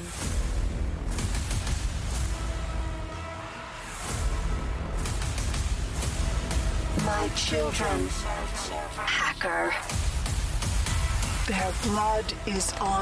Bon, ce que vous voyez là, hein, c'est le, travail d'amour et le travail le plus friqué, hein, très probablement le plus cher de Night Dive, hein, qui ont commercialisé beaucoup d'autres trucs euh, pour pouvoir euh, se payer ce truc-là. Et payer ce truc-là, System Shock, le remake, avec toujours la voix de Shodan. Toujours la voix de Terry Brosius hein, qui est revenu pour, euh, pour euh, donner, euh, donner de sa personne et, et créer donc ce, personnage intelligence artificielle absolument ignoble avec vous. Et System Shock ne quittera pas donc sa, son- sa fourchette de lancement à la fin manifestement de l'année euh, 2022. Et si je comprends bien donc la nouvelle démo euh, que vous pourrez trouver euh, sur la page de System Shock sur Steam si vous cherchez, si c'est bien la page qui annonce que le jeu coûtera 40 euros, eh bien vous avez une démo disponible et normalement ça vous permettrait d'essayer euh, une partie de ce que vous venez de, voir là. System Shock, on le rappelle, donc vraiment un jeu fondateur de l'école Looking Glass. C'est de là, c'est de cette côte là que naîtra notamment euh, Deus Ex. Ce n'est pas du tout juste un shooter. En revanche, System Shock 1 n'était absolument pas un jeu jouable, enfin n'est plus un jeu jouable désormais, il y avait, vraiment beaucoup beaucoup de choses à, améliorer, à, remettre au goût du jour pour rendre ça agréable. J'espère qu'ils ont réussi leur pari, en tout cas il avait longtemps disparu euh, du champ de la communication et le revoilà. Un autre qui n'avait pas disparu, mais qui, que vous reverrez très probablement durant l'été, surtout si, enfin, la rentrée plutôt, si vous allez euh, vous pencher sur la ParadoxCon, la PDXCon, eh bien c'est euh, Victoria. C'est vrai que voilà, les fans de Victoria euh, s'attendaient pas forcément tous à voir arriver un jour un Victoria 3, ou en tout cas ça faisait longtemps qu'ils attendaient. Victoria 3, trailer, plus gameplay. En revanche, c'est du Paradox, hein, ça fait partie hein, d'un des quatre jeux, voilà, papa chez Paradox. du coup, c'est pour les habitués, quoi, vous voyez. then you would hear by the sounds of the Victorian age that the world changed forever. The roar of the engines, the bangs from new factories, and the cries in the streets calling out for revolution. In Victoria 3, we simulate this era. 100 years starting in 1836 and put you in charge of a young society. You will meet the people back then, high and low, over cultures across the globe. They are the beating heart of your nation and form powerful groups Donc la stratégie, mais aussi surtout la grande stratégie, hein, cette fois-ci à l'ère de l'industrialisation, euh, pour euh, Paradox qui a donc décidé de montrer en avance, en amont on va dire de sa ParadoxCon, pardon, euh, un trailer de gameplay de Victoria 3, qui était un vrai cadeau fait aux fans hein, quand il a été annoncé, il me semble, l'an dernier, si je dis pas de bêtises. Et évidemment que c'était là au, au PC Gaming Show, mais ça me permet de rappeler quelque chose d'important. La plupart du temps, les les jeux annoncés au PC Gaming Show ne sont pas voués à sortir seulement sur PC. Hein. Ce sera pas le cas de The Alters à terme, je pense. Rotwood, évidemment que non. The Invincible, évidemment, sortira sur console. Ah voilà, faut faut s'habituer. Le PC Gaming Show, c'est plus lié à des types de jeux. Et puis surtout, euh, ça fait un endroit supplémentaire pour que les développeurs et les éditeurs viennent montrer ce qu'ils ont à montrer. D'ailleurs, ah non, je vous laisse quand même ça. Je, non, je suis pas salaud.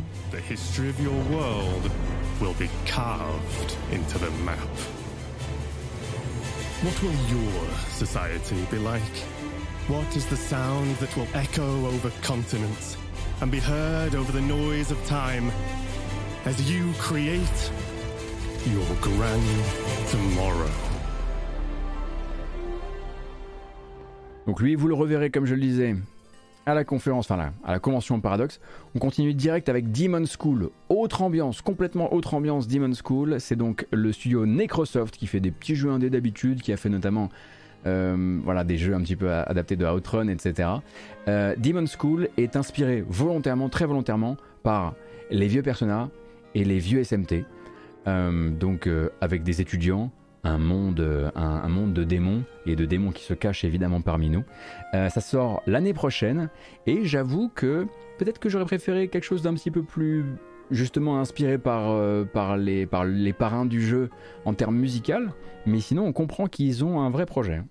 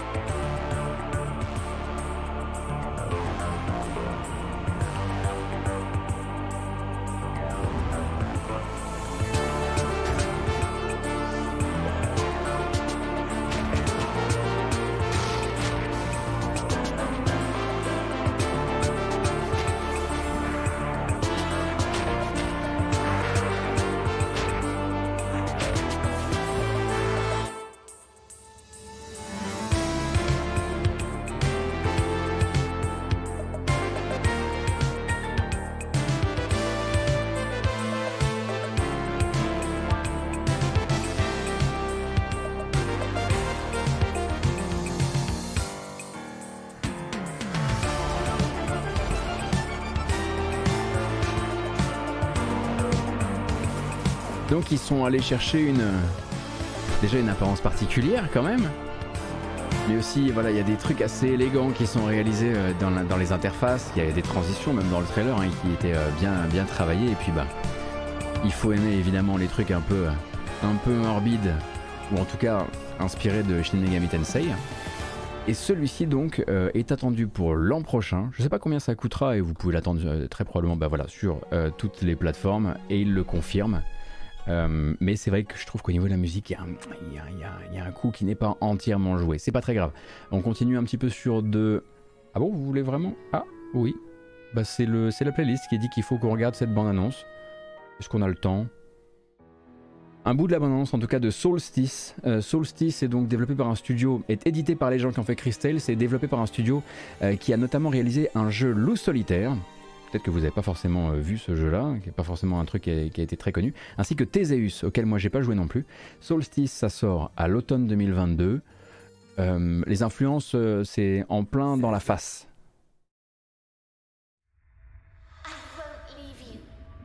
Il y a d'autres trailers du jeu, hein, si vous voulez un petit peu euh, étendre votre découverte.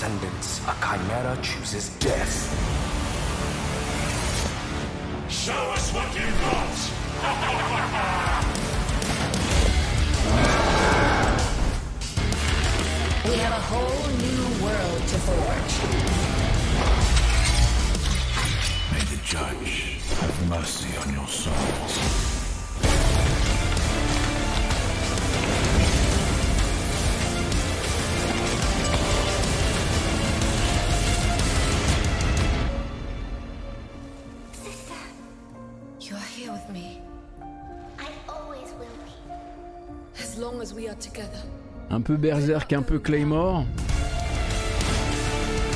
J'aimerais vous dire qu'il existe une démo du jeu, mais c'est un peu tôt, en tout cas le développeur n'est pas prêt à la mettre en ligne. Je le rappelle, ça sort à l'automne 2022 sur console et sur PC, si je dis pas d'annerie. Et ça s'appelle non pas Solstice, mais Soulstice. Comme, comme les Souls, quoi. Hein, c'est comme ça qu'on dit chez nous, les Souls.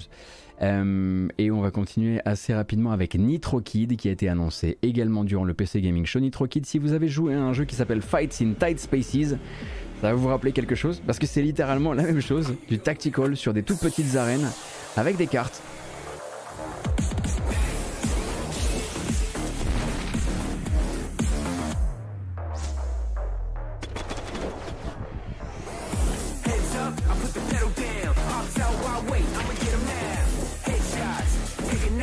If you take what's mine, I'ma take it back.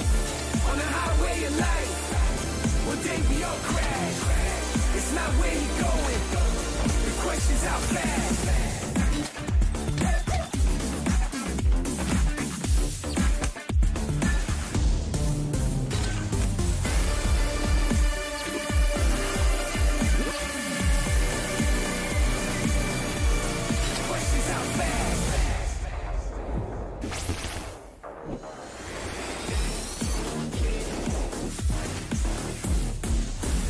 Et la démo est disponible. Si justement, si vous avez joué à Fight in Tight Spaces et que vous voulez voir ce que lui a à proposer de différent, ce qui est vrai que c'est très difficile à voir sur cette bande-annonce, démo disponible actuellement.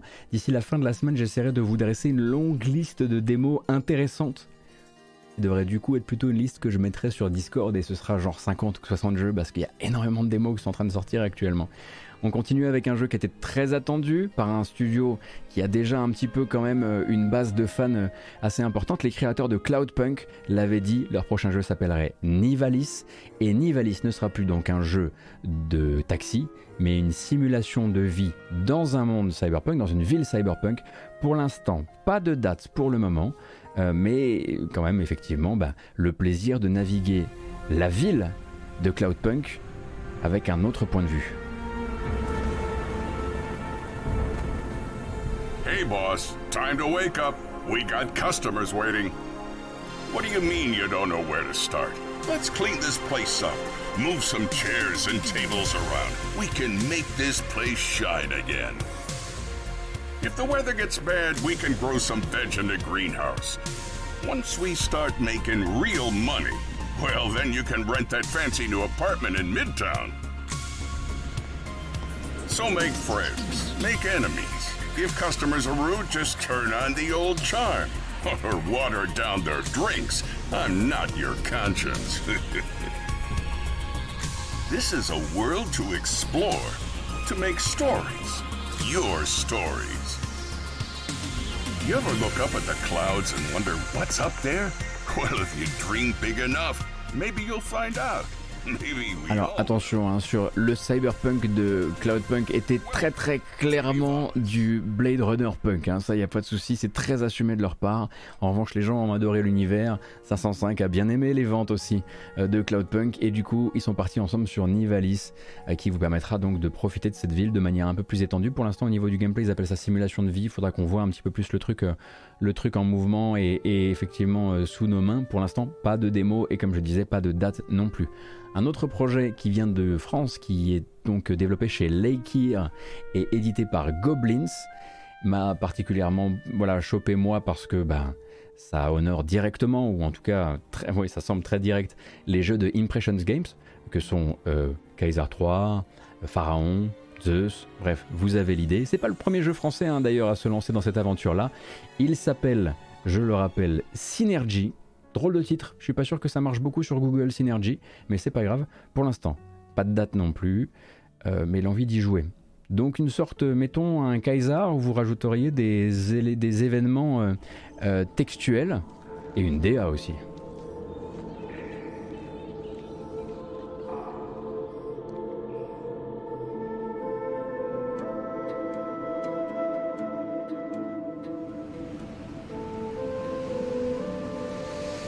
Is destined to be understood.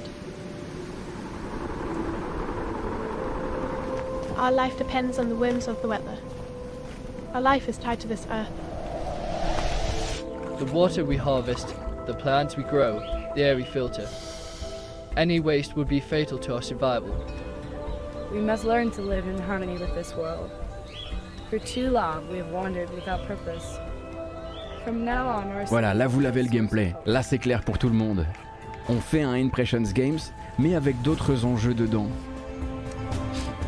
Notamment la civilisation, notamment la technologie, notamment aussi la météo qui va être votre premier ennemi dans le jeu, en tout cas comme le disent euh, les développeurs.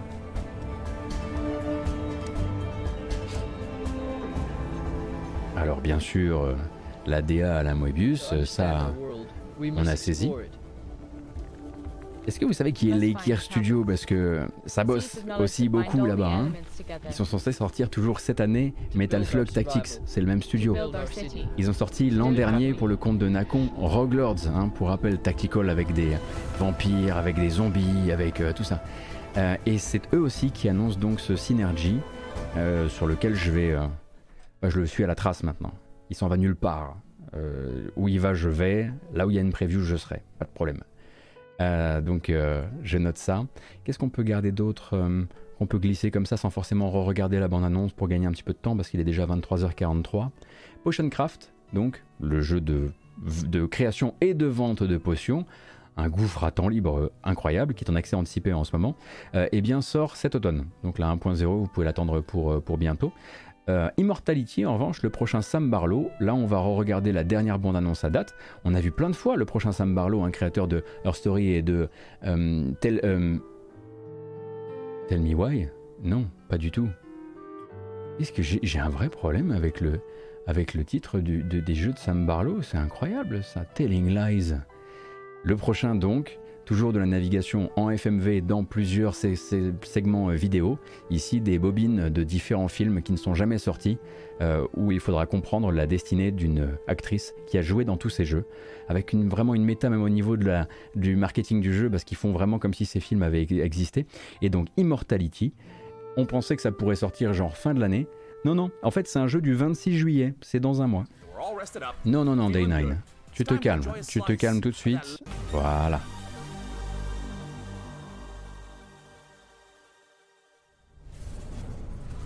I believe we have a short clip here. Do you want to tell us what we're about to see? Well, I don't want to spoil things too much.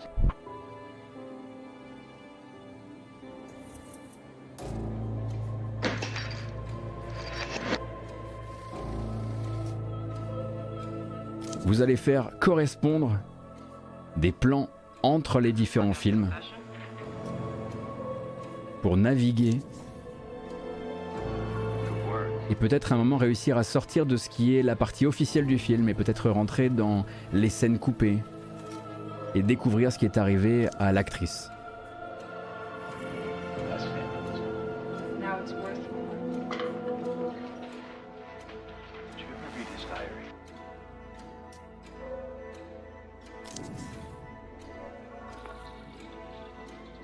Et ce qui est très intéressant avec euh, Immortality, c'est que le but c'est de comprendre ce qui est arrivé à cette actrice qui a joué dans trois films, mais vraiment dans trois époques très différentes du cinéma. Donc ces trois films sont des pastiches de leur époque de cinéma. C'est ça qui va être intéressant aussi avec, euh, avec celui-ci. Donc comme je le disais, le nouveau Sam Barlow, et ça arrive euh, le 26 juillet prochain, donc euh, c'est vraiment très bientôt. Lequel on pourrait, il va falloir qu'on choisisse un peu nos combats. Qu'est-ce que je voulais rajouter aussi? Ah oui, Gloomwood. Ouais, Gloomwood, c'est quand même très PC gaming. Euh, donc euh, chez New Blood, on a l'arrivée en accès anticipé le 16 août prochain de Gloomwood, qui est un immersive sim, mais façon euh, New Blood, du coup avec du old graphisme. Bah oui, c'est. Vous avez peut-être déjà vu le jeu streamé un peu partout, puisque il a une ambiance très particulière. Il est manifestement très difficile. Faut vraiment pas se faire choper. Et il y avait des bêtas, et maintenant c'est l'arrivée en accès anticipé.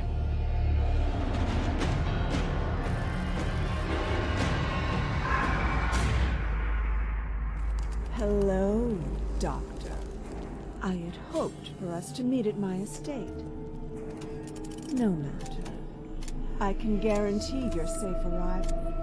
A promise few others here can make. The townsfolk are not fond of outsiders. Don't delay. Et comme nous le rappelle évidemment Madingue sur le chat, il y a une démo actuellement de Gloomwood si vous voulez voir à quel point on est sur de l'immersive sim, manifestement beaucoup, mais à l'ancienne, c'est-à-dire avec des IA qui réagissent de manière très très claire mais aussi très lentement. En revanche, si vous vous faites choper, c'est la fin. Enfin, c'est pas forcément la fin, mais ça va devenir beaucoup, beaucoup, beaucoup plus compl- com- compliqué. Pardon. Je le disais, arriver en accès anticipé le 16 août prochain. Un autre jeu qui va arriver normalement en accès anticipé en août, ce sera le prochain jeu des créateurs de Grim Dawn et de Titan Quest. Le truc, c'est que le prochain jeu des créateurs de, Grim Dawn et de Titan Quest, c'est un city builder. C'est fini, les hack and slash, ils l'avaient déjà annoncé, on le sait. Farthest, Frontier, pardon, c'est Crate Entertainment qui se dit bah, on n'a pas, à faire des Diablo-like toute notre vie non plus. On a envie de faire du banished, on fait du banished.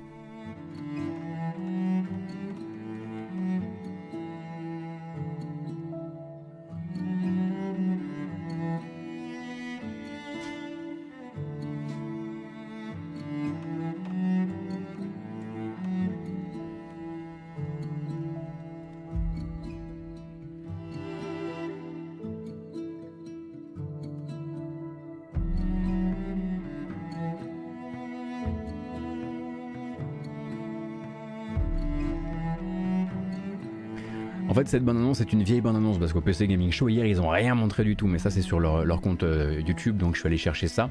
Et vu qu'on est maintenant à la minute et qu'il faut que j'accélère un petit peu, un dernier pour la route, et ça, c'est plus pour le plaisir, sorti attendu en 2022, un pastiche de euh, Gol- GoldenEye 64 qui manifestement ne veut pas sortir en remake. Alors, c'est pas grave. Il y a des développeurs qui se sont dit, ne tienne, on va faire Agent 64.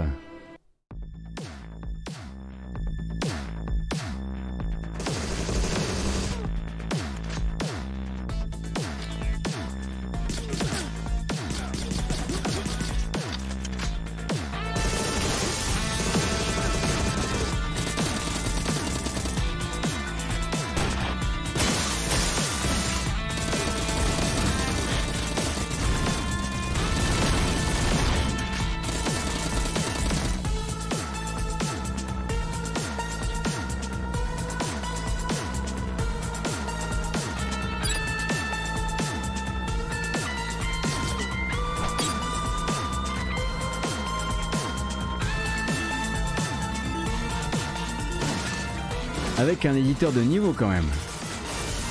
Les mecs déconnent euh, pas du tout.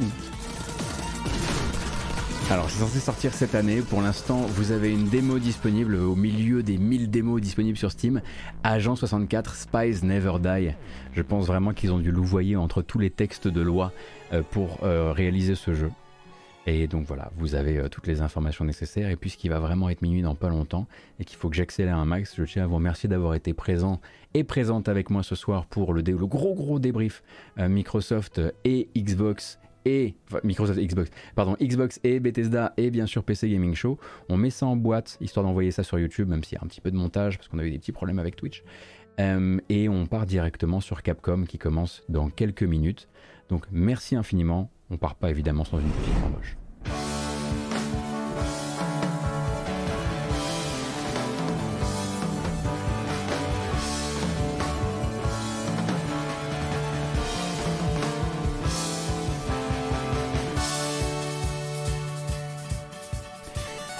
Comme je le disais, merci euh, d'avoir été là. Je vous rappelle que c'est pas vraiment la fin de cette couverture du Non 3 dans le sens où il va se passer encore plein de choses cette semaine. Nintendo n'a encore rien dit. On sait qu'il y a un petit live Assassin's Creed euh, qui s'est prévu pour demain soir. On sait, voilà, Capcom, qu'est-ce qu'ils vont dire? Quand est-ce que vous le saurez sur cette chaîne? Vous le saurez vendredi. En gros, le planning de la chaîne est très simple cette semaine. Bah, vous avez eu le live du lundi soir, c'est assez nouveau, mais on essaye. Mercredi soir, en revanche, je serai chez Arte pour jour de play à partir de 20h, Arte Twitch, pour parler de jeux vidéo, mais pas du côté des annonces pas du côté de live pour parler des gens qui font les jeux. Et vendredi, nous, de 13h à 15h30, voire plus que ça, on rattrapera toute la semaine de jeux vidéo, ce qui va être un défi euh, en soi. Donc merci infiniment pour votre soutien encore une fois. Je vous rappelle que cette vidéo s'envoie sur YouTube avec une version chapitrée. Euh, vous pourrez vous abonner sur YouTube pour ne rien rater. Et également une version podcast. Alors là, pour, avec tous les trailers, c'est pas très intéressant évidemment, mais vous cherchez la matinale jeux vidéo sur votre application de podcast et vous retrouverez de quoi euh, suivre ça dans les transports, en faisant du sport, tout ça, tout ça. Merci infiniment pour votre soutien. Je vous dis à bientôt. Et une fois que cette semaine sera passée, on parlera un peu du planning de l'été qu'on va alléger, histoire que moi je me repose un petit peu. Euh... Bisous. Salut YouTube. À bientôt